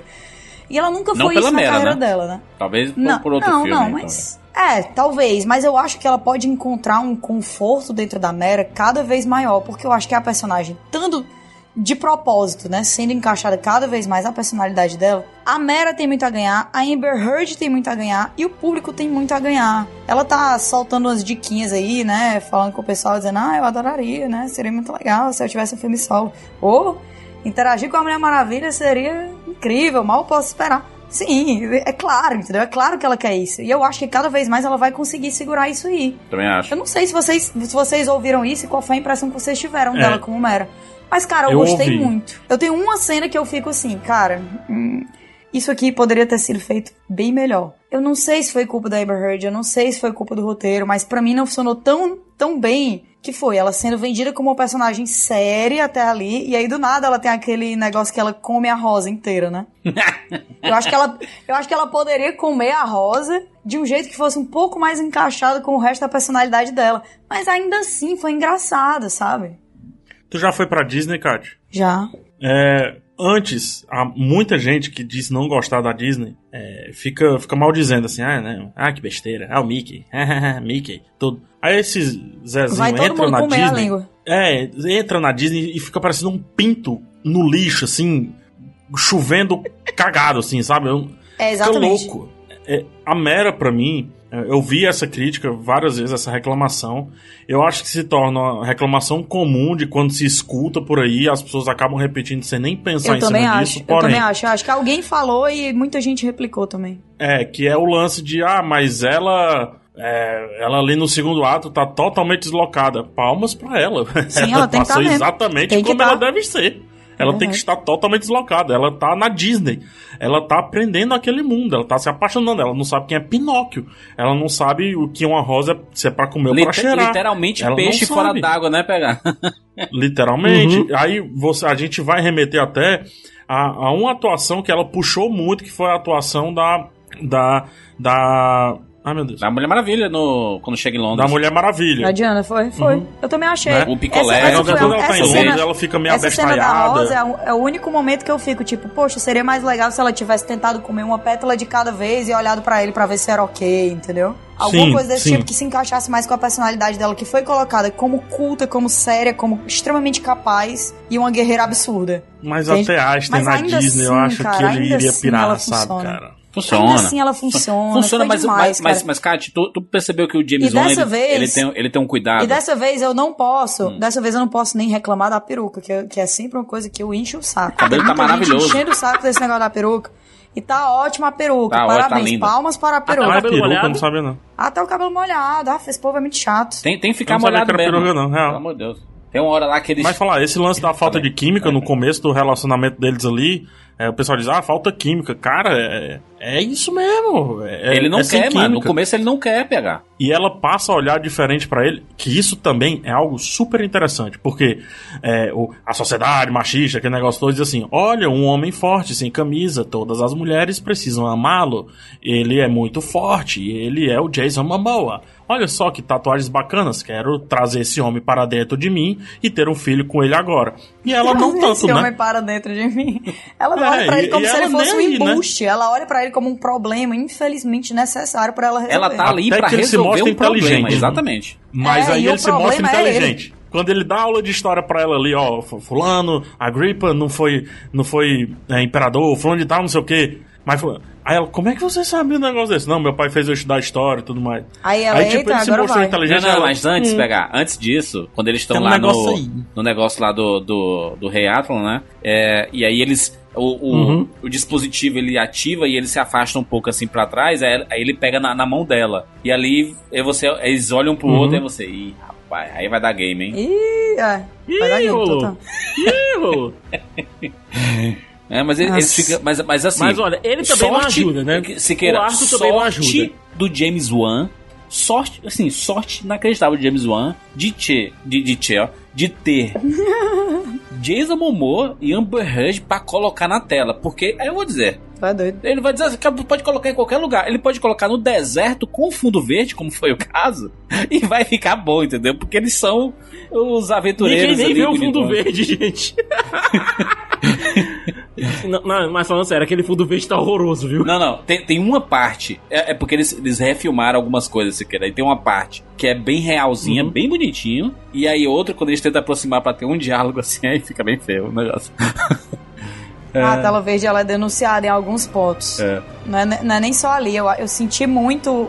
É, eu senti muito mais o croma, muito mais do que naquela parte, nas partes do pai do Arthur. Ali no começo, No naquele. pier. Sabe, que ele tá esperando a Atlana chegar e ele tá ali no pier e aí tem o pôr do sol atrás Ave dele Maria, e ele tá totalmente tipo, Chapolin, longe do pôr do sol, cara. Mas é porque eu acho essa parte ela é meio Mas olha- caricata já, sabe? É meu, meu desenho de fábula. Aí é meio, meio que Foi passa total, isso. total. Tem- mas tem, tem uns momentos assim que, que debaixo d'água é, ele é tão perfeito que você fala assim: caraca, eu tô acreditando. Aí uma bobagem. Um, um ângulo um pouquinho diferente mostra que é o mundo. É, é- é tudo fake, assim. Pô, nem precisava desse ângulo aí, cara. Corta isso, pelo amor de Deus. É tipo quando o jovem. O, o jo- o jovem Arthur. Ele tá sentado, assim, conversando com, com o Vulco. Não precisava dessa cena ali dele sentado, porque tá muito falso ali. E aí ficou meio ruim. Uhum. Agora, parabéns pela direção de arte, porque além do filme ser muito bonito e todos os reinos terem uma identidade própria, um problema que eles tiveram em conjunto com o pessoal dos efeitos especiais, cabelo dentro da água. Aí. Então, as pessoas Nossa. que encontraram, boa parte dos homens usam coque. É, é. Justamente pro cabelo ficar preso e não ficar flutuando. Mas isso é muito todo. miguelento. Quando- Isso é muito miguelento, Ziqueira. É. Porque os cabelos que estão soltos mas- parece um blur, assim. Parece um Parece borna. um blur? Não, ficou Não, ruim não é não, não ficou ruim não. Não, não. Eu não achei- eu não achei- isso, eu não- eu não achei- eu não tão ruim, não. Eu achava que ia ficar tão inclusive, a pior, própria cultura cara. samurai. Eu achava que ia ficar muito pior, cara, sério. Eu achei inteligente a maneira como eles resolveram isso com esse esquema aí do coque. E eu, eu tava esperando uma bomba de cabelo debaixo d'água aqui, sem mentira, cara. Sério, me surpreendeu positivamente de tão pouco que eu tava esperando. Pegar, tu, tu não usaria, não não, um coquezinho debaixo d'água, pensando Não, eu cortaria o cabelo. esteticamente, se o cabelo ia ficar toda hora na tua cara, meu, meu franjinho assim, sabe? Toda hora o cabelo voando Não, assim. só cortar o cabelo mesmo, Júlio. Só corta o cabelo mais baixinho. Como tá? fica com o do... Não, o PH Como tem que usar o o Você cabelo já o peixe com cabelo? O gente? É, o Momoa, o Momoa vai é, estar parece de que eu tenho um ponto. no Parece que eu futuro. tenho um ponto. Ele tava Não, de coque olha, pega por gravando, exemplo o viu? Dolph Lundgren, certo? Hum. Uhum. É Momoa horrível. estava de coque gravando, tava Os lá no cabelos fundo foram verde feitos com o digitalmente. tudo. É, Até porque os cabelos foram feitos digitalmente. O pessoal que tem cabelo solto foi feito digitalmente. Agora, o pobre do Dolph Lundgren, gente, na hora que ele tira o capacete pela primeira vez, o cabelo fica todo, o cabelo ruivo dele, meio grisalho, fica todo flutuando pra todo lado. Deve ser ruim pra enxergar, pro personagem Não, gente, enxergar é. ali, pô. O, É. o- o- aquele cabelo ali, aquele- o cabelo do Dove Landry, cara, tem. Toda vida que aparece é um cabelo diferente, assim. Toda vida. São 50 cabelos, assim. Acho que eles contrataram um cara pra cabelo, assim, ó. Com certeza. Vai fazer equipe só de cabelo. o cabelo do Dolph Lundgren aí. é- Departamento Equipe de de equipe cabelo, de cabelo de debaixo d'água. Não, não. Eu acho que debaixo d'água, o filme ele. Ele tem uma desculpa meio óbvia, que, que é como se a lente fosse meio turva. É. Então ele Sim. pode deixar vazar alguns efeitos, algum CGIzinho, mas ainda assim, é, eu É como se consigo todo ver o mundo tivesse contorno. o cabelo tão fino que nunca vai É. desalinhar aquilo ali. É, tem esse ponto também. E o cabelo não é mal hidratado, né? Enfim. mas, Super hidratado ali, viu, gente?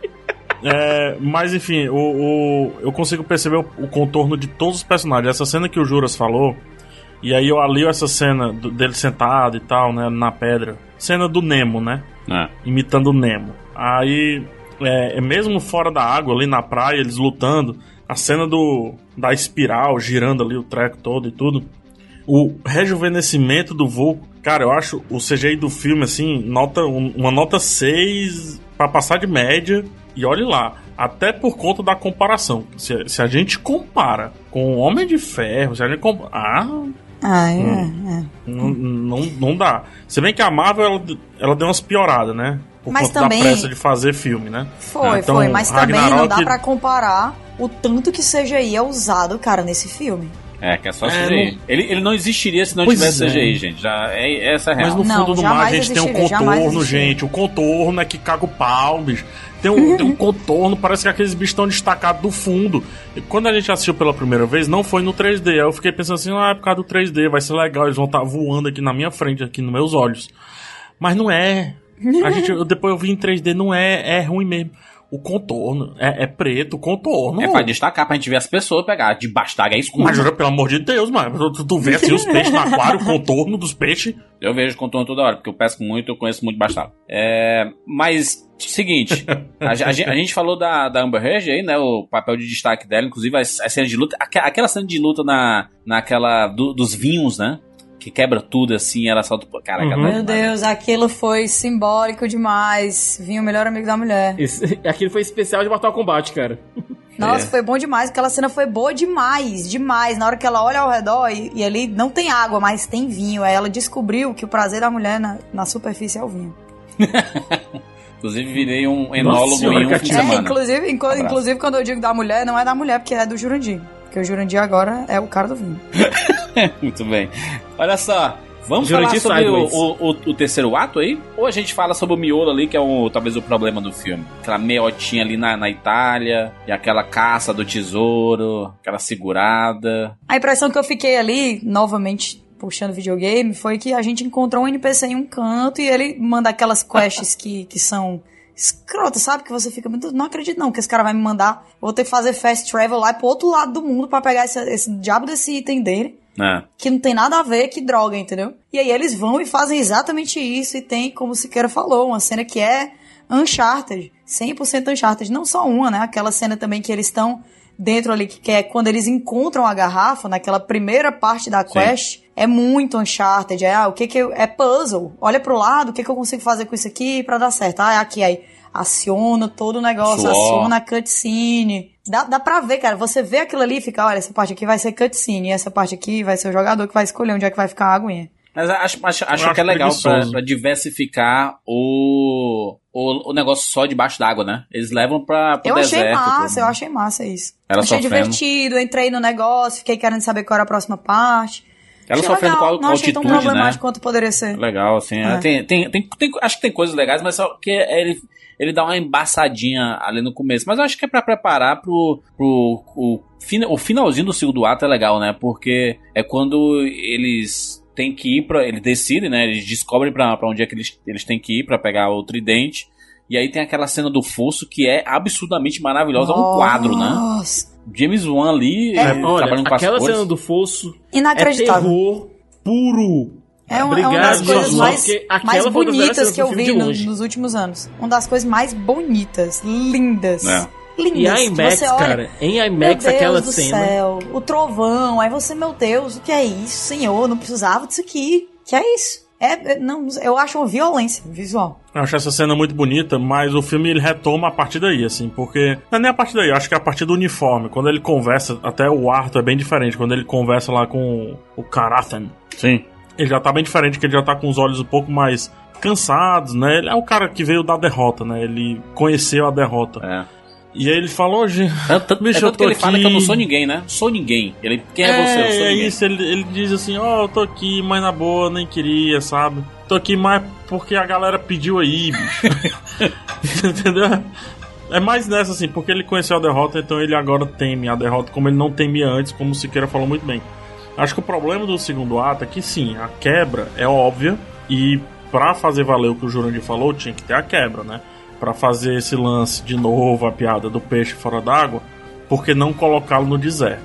Ok, gosto disso. A pegada Uncharted, também gosto.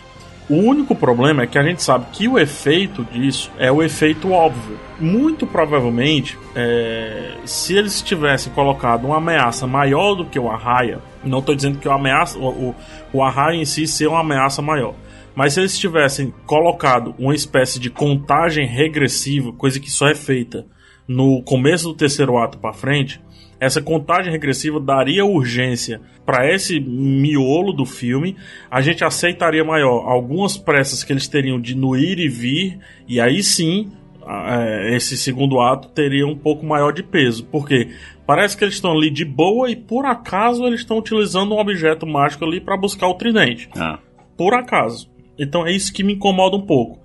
Ou o lance da ameaça é, a raia, ou por que não uma ameaça global mais evidente, onde as pessoas já estivessem sendo, sendo atingidas, já estivessem morrendo, e aí sim ligasse um, um timer regressivo para que, é, com pressa, do jeito que der, saltando do avião sem paraquedas, esse negócio todo, a gente sentisse um real peso ali naquela side quest. Como não tem isso, parece uma side quest que poderia ter sido resolvida de uma maneira muito mais simples. Como? Conversa com o Vulco, é, tenta segurar um pouco mais o ímpeto da galera lá e pronto, passa o ano procurando a porra desse tridente. Eu- deixa, eu, deixa eu fazer um- uma, uma pergunta dessa, dessa cena da, da Itália lá. É, a Mera, ela mete a sola no- nos guardinhas lá, né? Estão cercando ela. Por que, que ela foge? Uhum. Porque ela não precisava fugir, ela podia matar todos eles lá. Não, ela tava buscando água, ela tava perto da água. Ela Na, na cena da Itália, ela tava buscando uma fonte. Ela tava. Aquela cena que ela vai Assassin's Creed, pulando de telhado em Sim. telhado. Sim. É porque ela tava buscando chegar próximo da água. Eu sei, pra É, porque o conseguir- poder dela é hidrocinese, né? Então ela precisa de alguma coisa. Apesar de que ela tá na, numa cidade do lado do mar, né? Só o que tinha ali era Mas- mar. Você olhava É, pro mas lado era nesse mesmo mar. sentido, né? Nesse mesmo É. sentido, as armaduras lá dos carinhas tem água. Não, mas é. Tem um negocinho, tem a armadura. Mas tá ela não preso, consegue né? Tá transpor preso, a entre a detalhe. armadura, entendeu? E ela Eu- sente uma quero só- dificuldade Uhum. grande. Quero só fazer um parêntese aqui de uma coisa que eu não, não sabia e eu fiquei chocada. Que quem faz a voz do cara tem a Julie Andrews. Julie Andrews, ó. Clássico.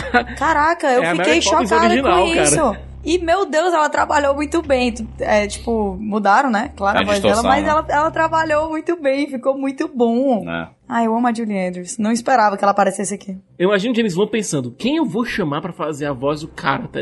A Mary Poppins, porque eu posso A Mary apresentar ela pra minha mãe durante as filmagens. Eu acho, acho foda, porque essa cena da Itália.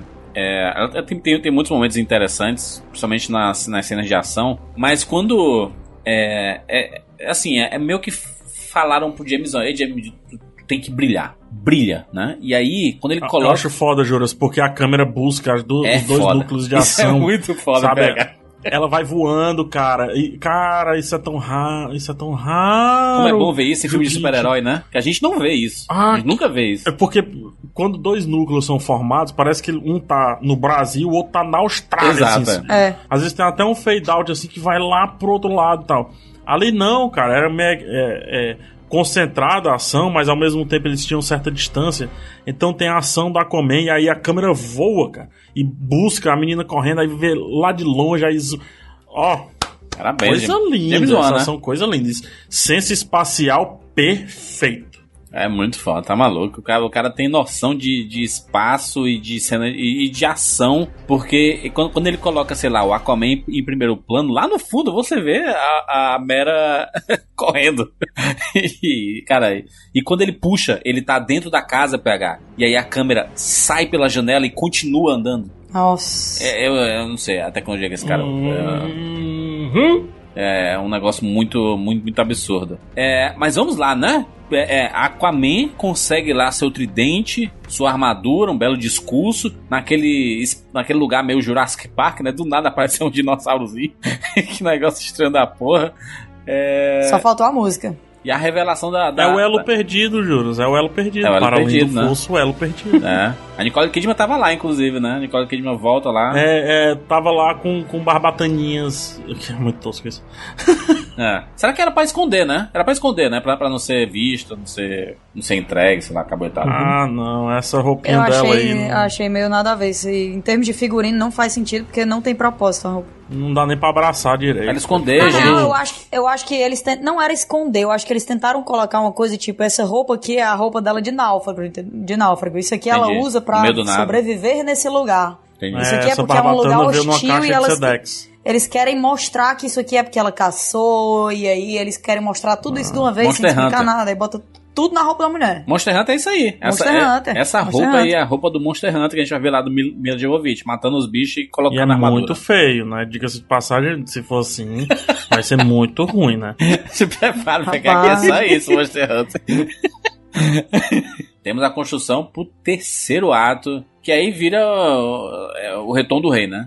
Aí a batalha. Aí tudo muda, cara. Vira aí tudo muda. do Rei misturado com os seus anéis, misturado com Star Wars, misturado com sonhos lisérgicos de desenhistas de HQ dos anos 70 na França. É legal, né? Aí batalha tá épica, né? tudo, cara. Temos cor, movimentos, Explosões. filme grande, bicho. Como, filme maior do que Liga da Justiça e Batman vs Superman junto. Gente, É, pelo amor de Deus, é gente montando tubarão. gigantes, Que é Pacific isso? Rim, Tubarão. Tem, Tem um um gente- lá É de Moana, né? Que é o gigante cara... metálico, Bob gente. Esponja. Foi, nossa, muito, nossa senhora. Que você olha os dois lados e você vê eles correndo, se encontrando, a galera montada em cavalo marinho, você, meu Deus do céu, misericórdia, agora E é o Siri gigante, que- e o- que e o Siri gigante o que, que viram as catapultas lá, né? Eles ficam jogando É, lá. tama, é o Tomator, cara, o Tomator de Moana. Quando apareceu o cara, tem, eu fiquei, meu Deus do céu, daqui a pouco ele vai começar a cantar. Olha, Infelizmente se não eu aconteceu. Cara, fosse- tem ele se comunicando se eu com a fosse mãozinha fazendo. sucesso, eu tinha colocado um Bob Esponja no cantinho só pra frescar. Mas- Nossa, queria. Aí tá lá o Siri, mano. Tem, tem um. Tem um, um- o Patrick lá, mano, que, ele, é, que é o chefe lá do, do, do Fuso. Seu Siriguejo, Jurandir. Patrick é a estrela, pô, melhor amigo do Bob Patrick é estrela, perdão. É, o Siriguejo. Mas tem também o Patrick, tá lá também. Mas tá tudo lá. E, cara, é, um, é uma luta absurda, né? Porque é um. É, é sem precedentes e, e, e muitas fatalidades ali, né? O pessoal tudo se matando ali mesmo. Juras, é muito grande. É Como muito é que grande. pode? Vamos lá. Vamos voltar um ano. E aí eu vou chegar pra vocês e dizer assim, gente, é, tem um negócio aqui pra dizer pra vocês. Aquaman vai ser o maior filme em termos de proporções da DC. Comédia, né, cara? Você tá rindo, você quer rir de mim, né, cara? É, A gente é, tem é Liga da né? Justiça, irmão. É, é lógico que não vai ser o Aquaman, o cara que fala com os peixes. É muito grande. É bom ele falar. Esse terceiro ato é enorme e você não se perde. Tem 800 coisas acontecendo e você não se perde. Quando aparece lá o, o, o, o Kraken lá, ele montando lá o Kraken, Absurdo.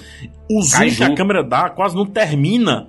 Quase não termina. Ele começa o zoom. Vum, Nossa. Aquaman. É muito bom, mano. Não, e ele, e, e- e ele usou o que sempre zoaram com Aquaman, que eu sempre escutei na vida inteira, duas situações. É o sonar, né? O fato dele falar com os bichos usando o sonar, ele e Ele anda no cavalo marinho. ele cavalgando no Ah, Cavalo marinho.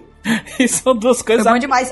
fodas Inclusive, inclusive em pé. Em pé, segurando. segurando É isso. Como é o. o- As rédeas.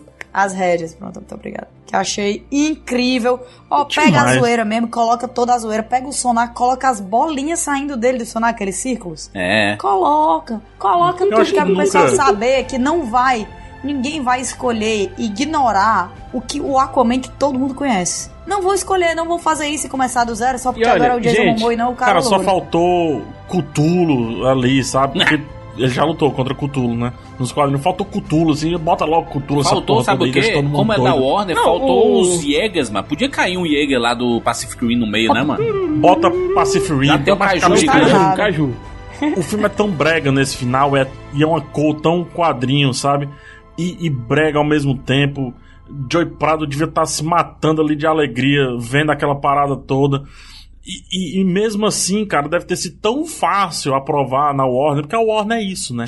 Você coloca um monte de coisa meio louca, assim, aí os caras, e é isso aí, os velhinhos lá. Doideira. Meu Deus, e tudo grande, vai vender muita coisa. Eu tô muito feliz.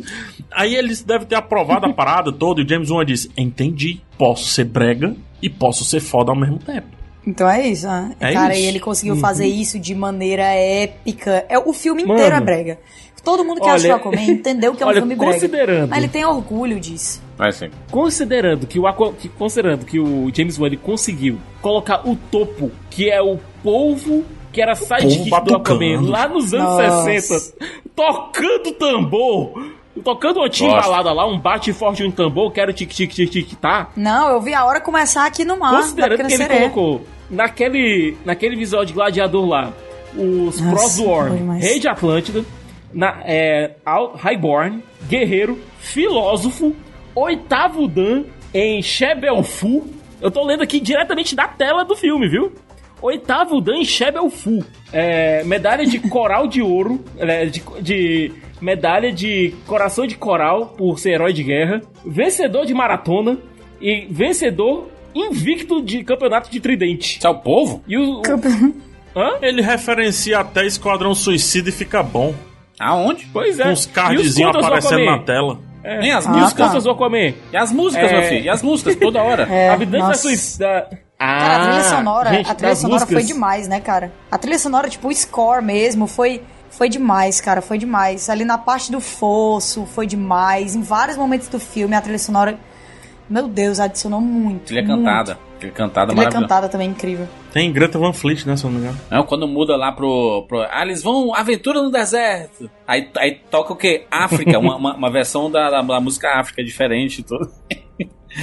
É, James Wan, só ele mesmo pra colocar só a música do. O Edgar Wright, no Twitter, tinha desafiado o James Wan a colocar alguma referência à seriado Stingray, Isso. certo? É um seriado lá Ele de debaixo d'água, submarinos e tudo mais. Tanto é que foi o que ele fez. Sabe aquela cena que no começo do filme que tá passando um seriado na televisãozinha do, do Thomas? An- antes Pronto, da, antes da, da, da resolvido, Nicole tá lá. Kidman jogar o tridente, né? De quebrar a TV. O tridente. Uhum. Tá passando um seriado. Aí o, o, o Edgar Wright falou assim: ó, Ô, James Wan, se você colocar essa referência, é, eu te dou um Oscar. E aí, ele colocou essa referência e agora o Edgar Wright precisa dar um Oscar, Dá um pro, Oscar. pro James Wan.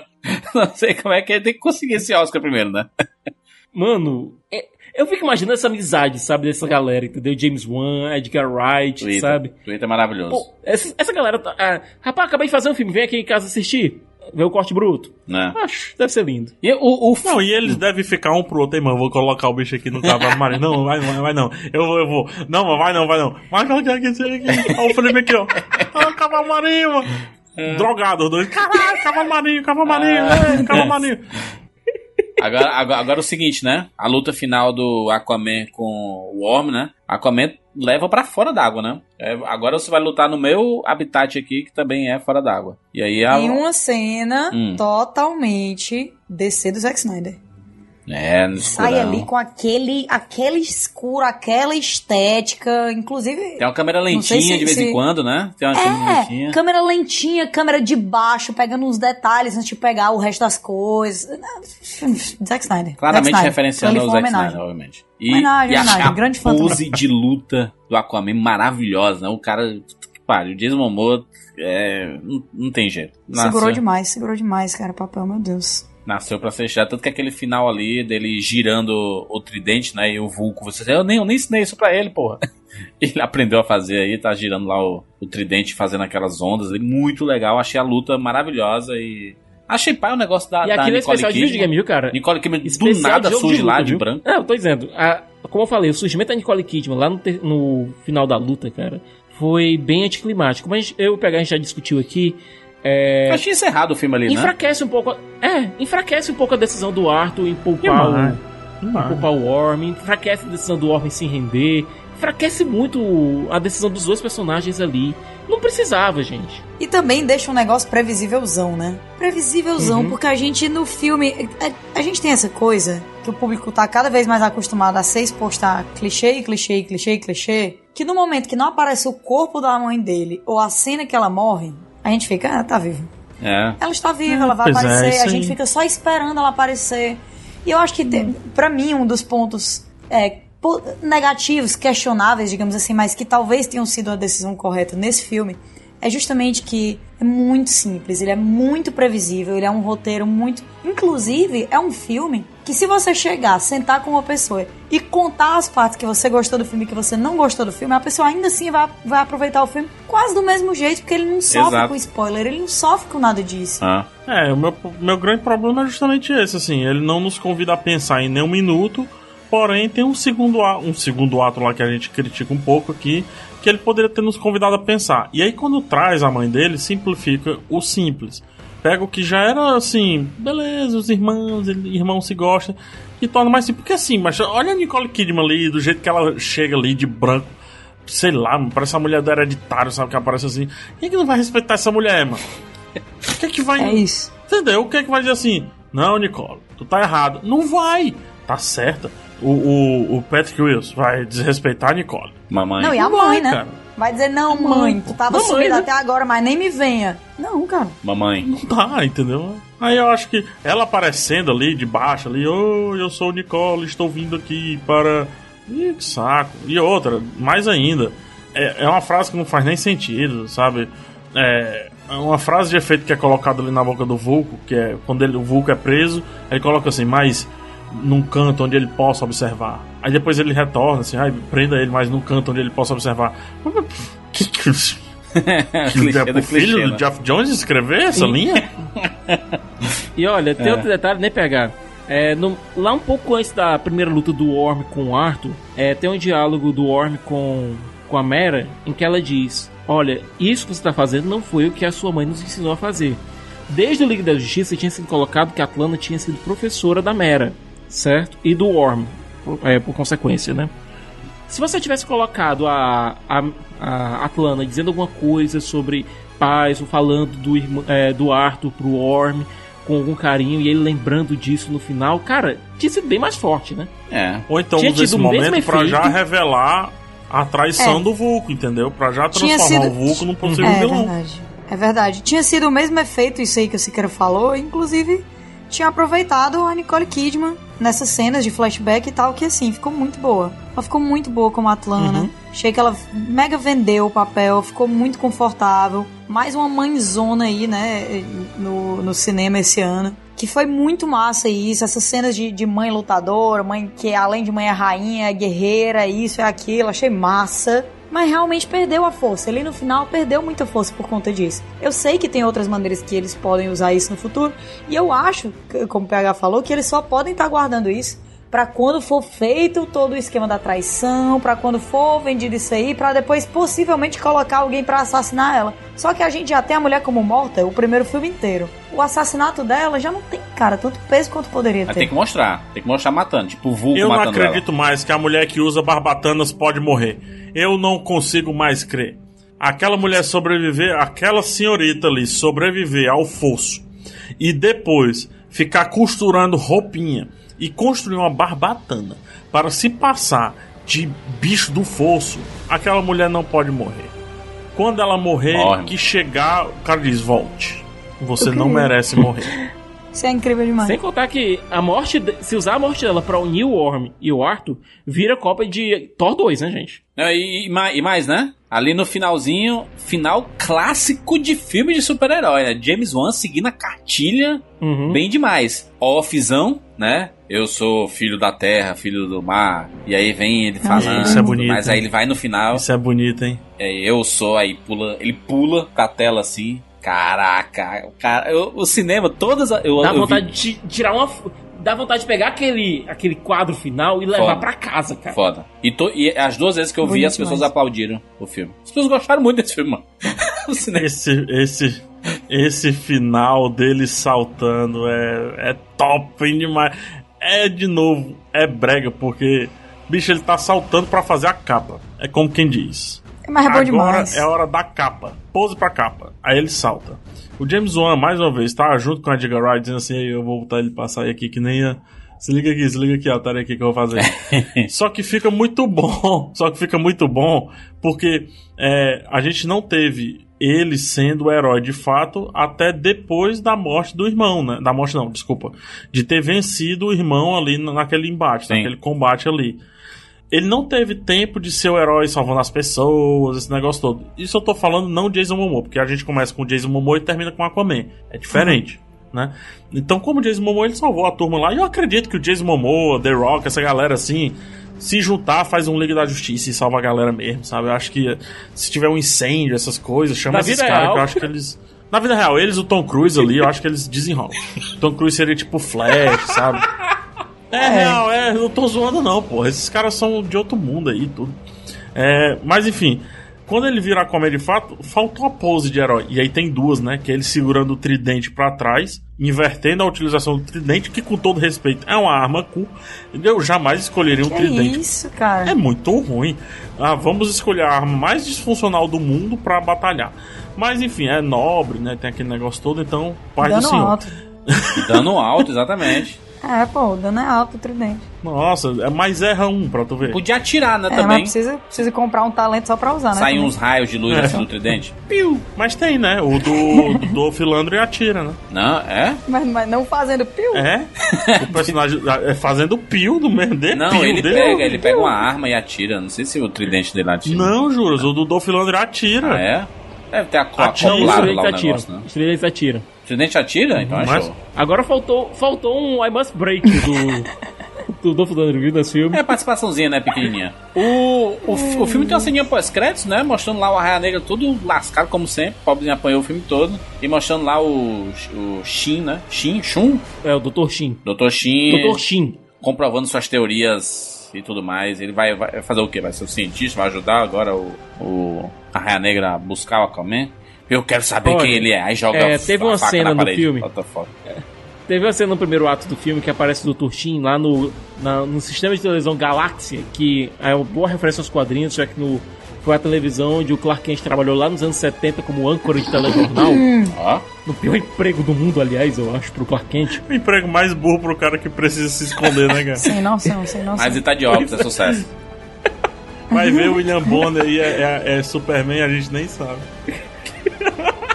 Bom, enfim, Aparece lá o Dr. Shin dizendo Atlântida existe, Atlântida é real, o Aquaman vive entre nós, não sei o que. O Aquaman é um herói público, todo mundo conhece e tal, mas ninguém acredita na teoria da Atlântida.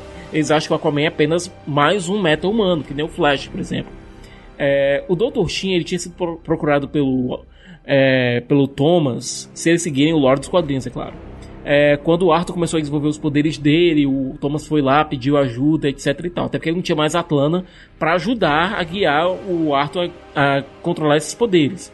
Só que o Dr. Shin ele queria se aproveitar do Arthur para ganhar fama e dinheiro. Logo, o Thomas foi, destruiu toda a pesquisa dele e levou o Arthur embora. Por isso, esse ódio do Dr. Shin em relação ao Aquaman. O ódio dele vem, vem por conta disso. Então, é aquela coisa, é você colocar uma pontinha do cara que pode ser um dos antagonistas no próximo filme. Mas, repito, tem tanta coisa mais interessante que o próximo filme pode fazer que eu prefiro que o Dr. Shin fique bem de lado. Né? Vamos aqui para as considerações finais e notas para Aquaman. Então eu vou, eu mesmo vou começar nas notas aqui, tá? Começar logo com minha nota. Vi, vi duas vezes. Na primeira vez já tinha gostado, mas a gente assistiu numa, num, num, num, numa atmosfera que era difícil não curtir, né? Com 3 mil pessoas e É vibrando, gritando e tudo mais. Então era, Gritando e tal. é, era, é mais fácil gostar. E na segunda vez, por que pareça, eu gostei mais do que a primeira. eu gostei mais do- da segunda vez quando eu vi aí, vi com o PH e a turma. Foi bem divertido é, ver tudo novamente, agora prestando atenção em mais detalhes, né? Com uma tela IMAX, com um som absurdo. E, e- e é bom. A, a segunda assistida, às vezes, de um filme desses é, é bacana, porque na primeira você é impactado com algumas coisas, na segunda você passa a reparar em outras. Eu sei que a legenda, por mais que você entenda inglês, a legenda te distrai, você sempre tá olhando um pouco mais para baixo, por costume, né, sei lá. E aí você acaba não prestando atenção na, na beleza que tem esse filme, cara. Esse filme é muito bonito, esteticamente falando. Eles entenderam, eles o background que é construído é muito legal, porque ah, ah, o, que, o que, que a gente sente falta nesses filmes de super-heróis? É a gente não entender o que, o que, que tá acontecendo ali naquele mundo diferente que a gente nunca viu. E aqui não, a gente sabe que existem as divisões, que existem os reinos, e que, e que cada um tem sua cultura, e que existem é, é, é, roupas diferentes, existem montarias diferentes, eles são seres diferentes, e isso foi mostrado durante o filme inteiro. A gente vê um pouquinho de, a, de Atlântida, né, a segurança, que ela fala assim, ah, toda hora tenta entrar alguém aqui. E a, a Aquaman fala assim, ah, como assim, toda hora, vem gente de fora pra tentar entrar. É, existe toda uma segurança, acho bem legal James Wan teve essa preocupação de mostrar, eu fiquei muito feliz de ver isso no filme.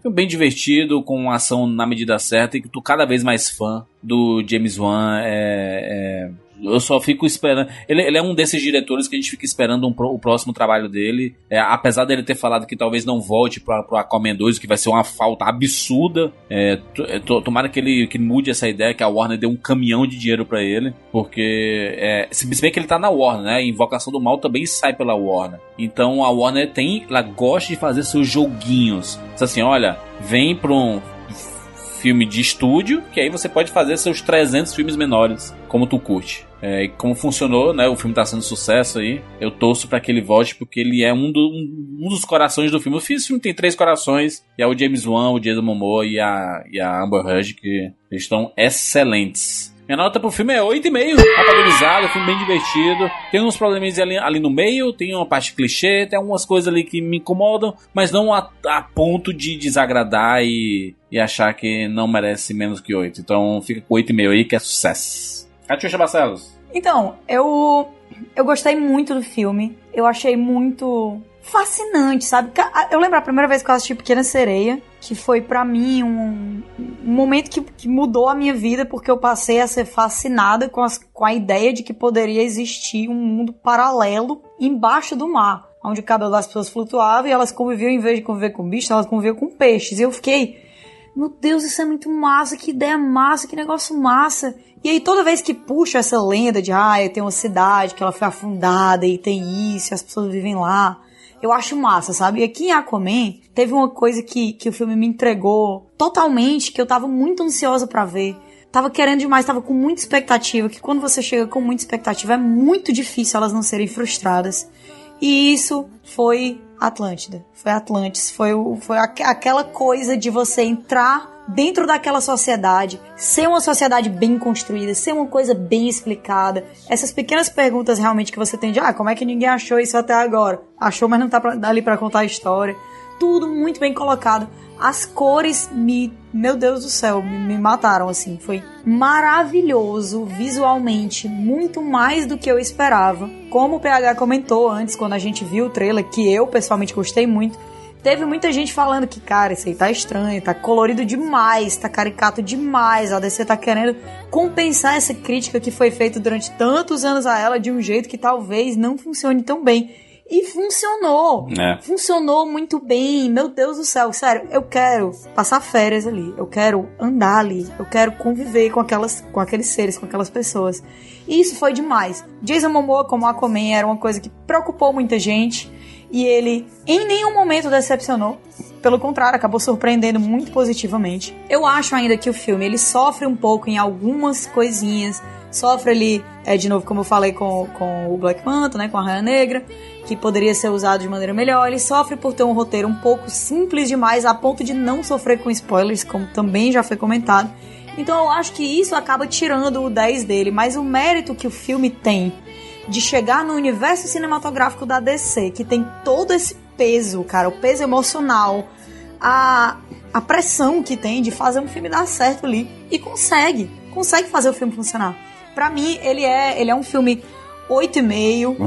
Se você for muito cri-cri, ele é um filme 8. Porque por mais que você não esperasse tanta coisa, por mais que você tivesse preocupado, por mais que você não gosta tanto assim do roteiro, por- não importa, o que importa é que ele divertiu, ele empolgou. Ele deixou todo mundo querendo montar em cima de um tubarão, ele deixou todo mundo empolgado com cavalo marinho, galera, que é isso? Pegou um negócio que era galhofa, até agora aproveitou a galhofa, mas não, não jogou fora nada, não deixou menos sério por isso, não deixou o cara menos heróico por isso, friozinho na barriga na hora que ele aparece de armadura. Muito massa, muito massa. Pra mim, pessoalmente, pessoalmente, nota 8,5, me diverti demais. E posso apenas esperar, colocando ainda mais pressão aí nos coitados, né? O que, que o universo da DC vai me entregar daqui pra frente, porque eu, pessoalmente, acho que tem muita coisa pra dar ainda e a pressão da minha parte vai sempre ser alta, porque a DC tem, tem muito a entregar, cara, tem muito a entregar. Muito bem, muito bem. Tiago Siqueira? Acadêmicos da Grande Atlântida. Oito Dez. e meio. Caraca, não é possível que seja a mesma nota pra todo mundo. Eu curti pra caramba Aquaman. É, era uma coisa que eu não esperava que acontecesse quando o filme foi anunciado. Mas acabou sendo, eu acho que o segundo. Segundo pra terceiro melhor filme da DC é, nessa retomada até agora. É divertido, é ágil, megalomaníaco quando tem que ser. E eu acho que as melhores partes dele é quando o filme abraça a megalomania. O visual é incrível. O Jason Momoa, como eu falei, ele cria o Aquaman dele tendo como base o Aquaman do desenho da Liga da Justiça, o que deve agradar muita gente que tem como referência do Aquaman aquele Aquaman mais bruto. E é um Aquaman que funciona, é um Aquaman que tem personalidade própria, é um Aquaman que tem essa pose meio bad boy, mas você vê que ele tem um coração macio lá, você vê naquelas cenas dele com a criança, cenas dele lá na. Lá. Tem essa utilidade, essas cenas da Itália, sabe mostrar ele numa, numa luz um pouco mais romântica. É, mesmo assim, essa- esse segundo ato é realmente um pouco estendido demais, é um pouco arrastado demais, é um pouco tudo demais, sabe? Até mesmo a cena megalomaníaca desse segundo ato, que é justamente a cena Uncharted, ela podia ser um pouquinho mais curta, um pouquinho só, um pouquinho. Mas tudo em Atlântida funciona, a relação dele com o Worm funciona, é, os personagens secundários, com exceção da Atlanta, depois que ela volta no terceiro ato, funcionam. É, eu gosto do Vulco, eu gosto da duplicidade que existe no Vulco. Eu acho que ele tem um pouquinho de Varys lá do Game of Thrones. Eu gosto muito da Mera, apesar deles terem forçado um pouco demais essa dinâmica, tudo por uma esmeralda entre ela e o Arthur. Eu acho que no segundo filme, quando tiverem com a dinâmica um pouco mais estável, vai ter um pouco mais de tempo para ser, de- é, ser desenvolvido esse romance entre os dois.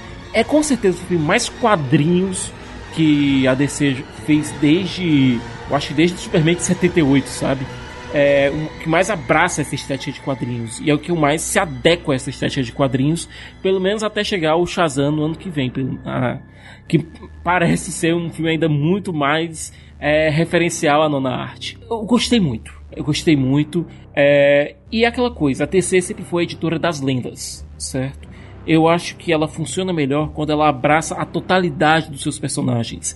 É, eu acho que, por exemplo, o Batman vs Superman ele falhou porque ele não abraçou exatamente a essência nem do Batman nem do Superman. O Liga da Justiça ele fez um pouco mais disso, por isso eu acho que em relação ao tratamento dos personagens ele é melhor que BVS, mas ainda assim é um filme muito remendado. Aqui não, a ele abraçou a totalidade do personagem, abraçou quem o personagem é e abraçou a essência dos quadrinhos e conseguiu transpor isso para sétima arte, conseguiu transpor da nona para sétima arte de uma maneira que criou uma aventura ágil e divertida, que eu acho que esse tem que ser o mínimo que um filme da DC tem que ser. Nota 8,5. Muito bem, pega Santos. Eu aprendi um pouco tarde que quando eu abri um quadrinho da DC, ele tinha que me dar um soco literário, literalmente, em algum momento, assim. Ele, os quadrinhos da DC, eles, eles costumam começar pequeno, começar mais humano, até indo de encontro a algo que é senso comum, de que a Marvel é um lado mais humano, é mais ou menos. A DC ela também consegue entregar um pouco de humanidade, obviamente aprendendo com a Marvel, com o passar dos anos e etc. E daí o quadrinho vai se desenrolando e no final ele te dá um, uma apoteose, assim, sabe? É, é Reino do Amanhã, eles começam conversando ali, parece que não vai dar em nada e o final é apoteótico e tal. E é justamente o que eu muito reclamei, continuo reclamando de filmes que carregam títulos gigantes. Liga da Justiça, Batman vs Superman e por aí vai.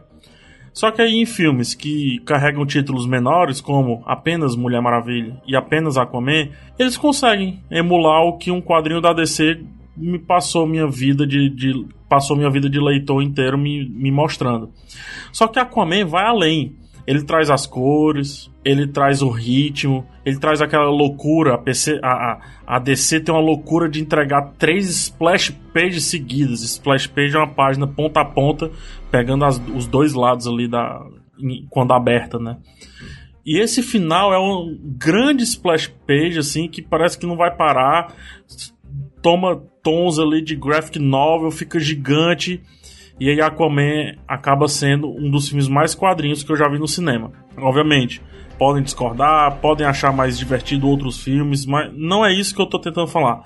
O que eu quero falar é aquele tamanho, aquele preenchimento de tela, onde cada quadradinho, cada framezinho, cada ponto de pixel que foi exposto me remete muito aos quadrinhos da DC, me remete muito a que gostam de fazer Geoff Jones, gosta de fazer Joey Prado, gosta de fazer Ivan Reis, Mark Wade, por aí vai. Que é o que? Até a ponta, até a pontinha ali do papel é preenchido com alguma ação, é preenchido com alguma informação. E a Aquaman fez isso no final. Tem um segundo ato terrível, eu acho muito ruim o segundo ato, muito mais pelas possibilidades do que ele poderia ser, a, a complexidade que ele poderia trazer uma história que é extremamente simples e o filme não nos convida a pensar o que pra mim sempre vai ser ruim. Mas esse final é, é meio tosco isso que eu vou falar agora enquanto crítico, mas enquanto fã não é. Esse final apaga qualquer merda que possa ter sido feita antes. Esse final, ele literalmente preenche o filme e traz o que falta a muitos filmes da DC e muitos filmes de herói único da Marvel. Tipo Thor, não sei o que, etc. Que é estofo, é preenchimento, é conteúdo visual, assim. É o que pode se dizer do exagero. Ele é um banquete, esse final do filme. E por conta disso eu dou nota 9. Caraca, puta, caraca, excelente, Meu pegar. Deus, que é isso? A Aí, é nota isso mais aí. alta de um filme da DC no Rapadura Cast foi do PH. Meu coração chega a tá palpitando aqui, pegar. Fiquei. Vou, Chorei. vou até aumentar minha nota também, vai pra nota 9 também. Porque eu fiquei feliz aqui. Não, não, não, não, Jurandir, não. Esse momento é ruim, por favor, deixa a gente saborear tá esse bom, momento. 8.9. 8.9. PH com nota 9. Ok, ok. Porque, gente. pelo amor de Deus, mano. Eu, eu também gostei muito do filme. Eu, eu me diverti pra caramba e tudo. Agora, deixa eu, deixa eu- deixa eu só, só, só pra gente finalizar aqui. é, nós temos seis filmes aí desse universo DC. É, em, em que posição tá, tá o Aquaman pra vocês?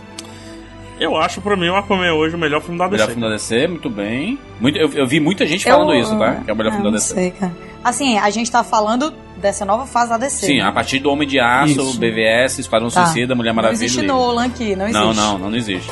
Até porque ele não, Não, faz mais Cara, filme, então mim não ele- existe mesmo não. Eu ainda coloco Mulher Maravilha em primeiro lugar, Ó, pelo que. Porque tem também o, pre- o peso do que representou. entendi. Que eu não consigo deixar pra lá, entendeu? Sim. Mas Aquaman tá logo embaixo. É, eu... eu... Porque também não é fácil, né? Não é fácil você conseguir vender o- o Aquaman. Gente, Sim. o Aquaman. Olha o tanto de criança que vai ter agora que quer ser o Aquaman, sem brincadeira. É, O tanto de loja vendendo camisa do Aquaman, cara. quem diria, né? Parece uma piada. Cara, eu tenho um amigo que ele é mega fã do Aquaman desde sempre. E ele é uma piada.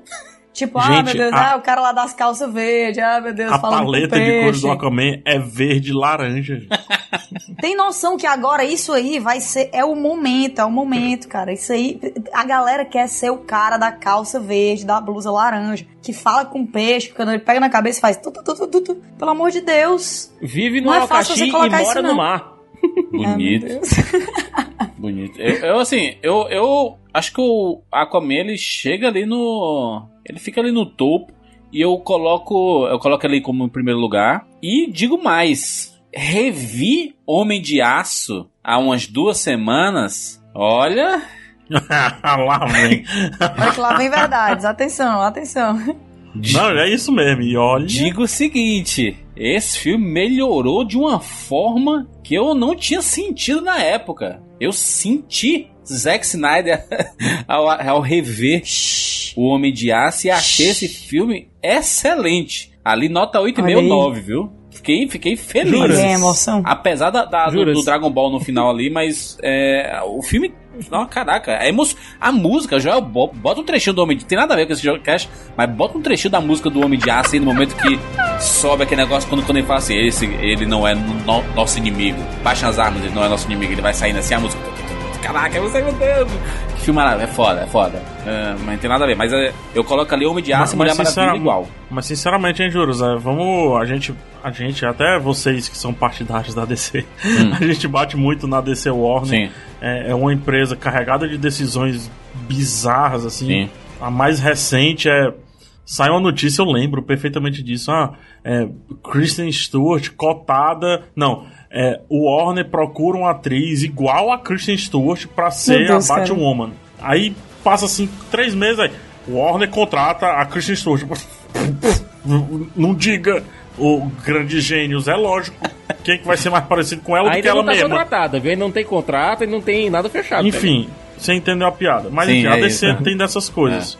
Mas, por outro lado, ela entregou dois jackpots seguidos, né? Ela entregou Mulher Maravilha e entregou Aquaman seguidos, seguidos. Não, É. tem, tem, um mulher, tem um. Liga da Justiça no meio, cara. Tem um Liga da Justiça no meio. Beleza. Fazendo seguidos ali dos acertos ali, É. dois filmezinhos sozinhos, solitários, ó. E o Lina um um atrás não, não é ruim, outro. tá, gente? Eu- eu- ele, ele tem seus problemas, ele ainda tem, tem alguns acertos ali. Mas ok. Na, na Não minha tem, opinião. o problema é que o filme é realmente remendado. Sim, sim. Mas eu coloco o seguinte: a- o E meu tá top vindo 3 um Shazam aí que. Exatamente. promete. Vai ser a promete. cinca ali, Mulher Maravilha. segura. Quando chegar Shazam, segura. Shazam, segura e se que a funcionar? galera vai Olha. enlouquecer. Por enquanto, o meu top 3 tá sendo realmente Mulher Maravilha, Aquaman e Homem de Aço ali chegando perto. E Homem de Aço, pra mim, o grande problema do filme é faltar abraçar um pouco mais o personagem do Superman. Siqueira, ele é um bom.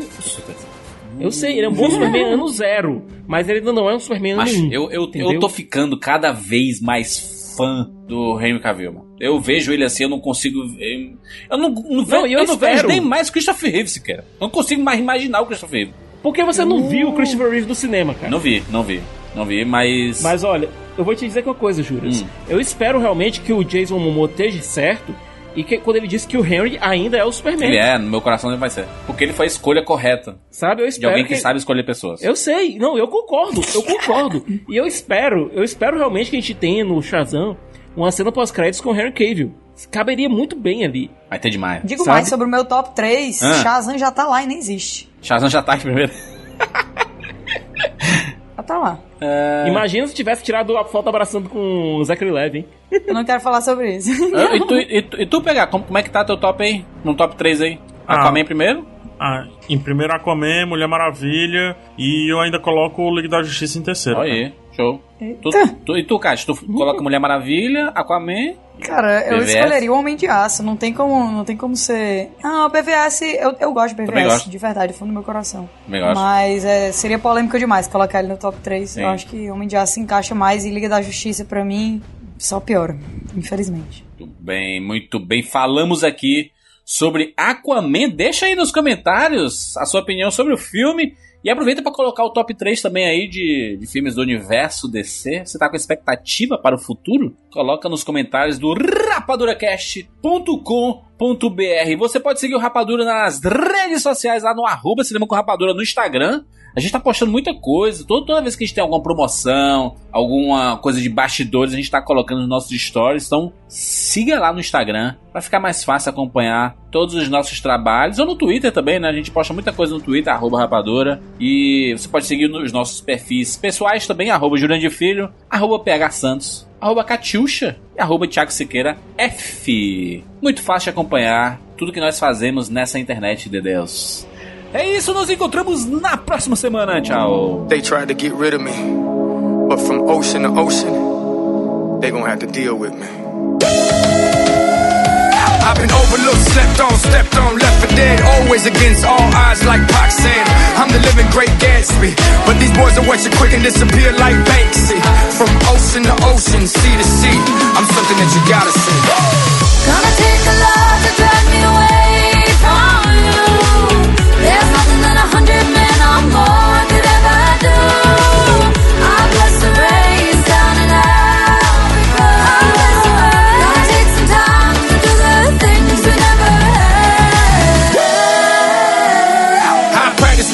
but I ain't gon' lie. Got love for these streets, 305 till I die. Still got love for these beats, that's why I spit this fire. You can catch me on the beach, especially on the island. Took over my city, now it's time for the world. I live it, they rapping, there's a difference, girl. Getting paid more than athletes, man. Life is sweet. GM on the status, Papa, watch me. Gonna take a lot to drag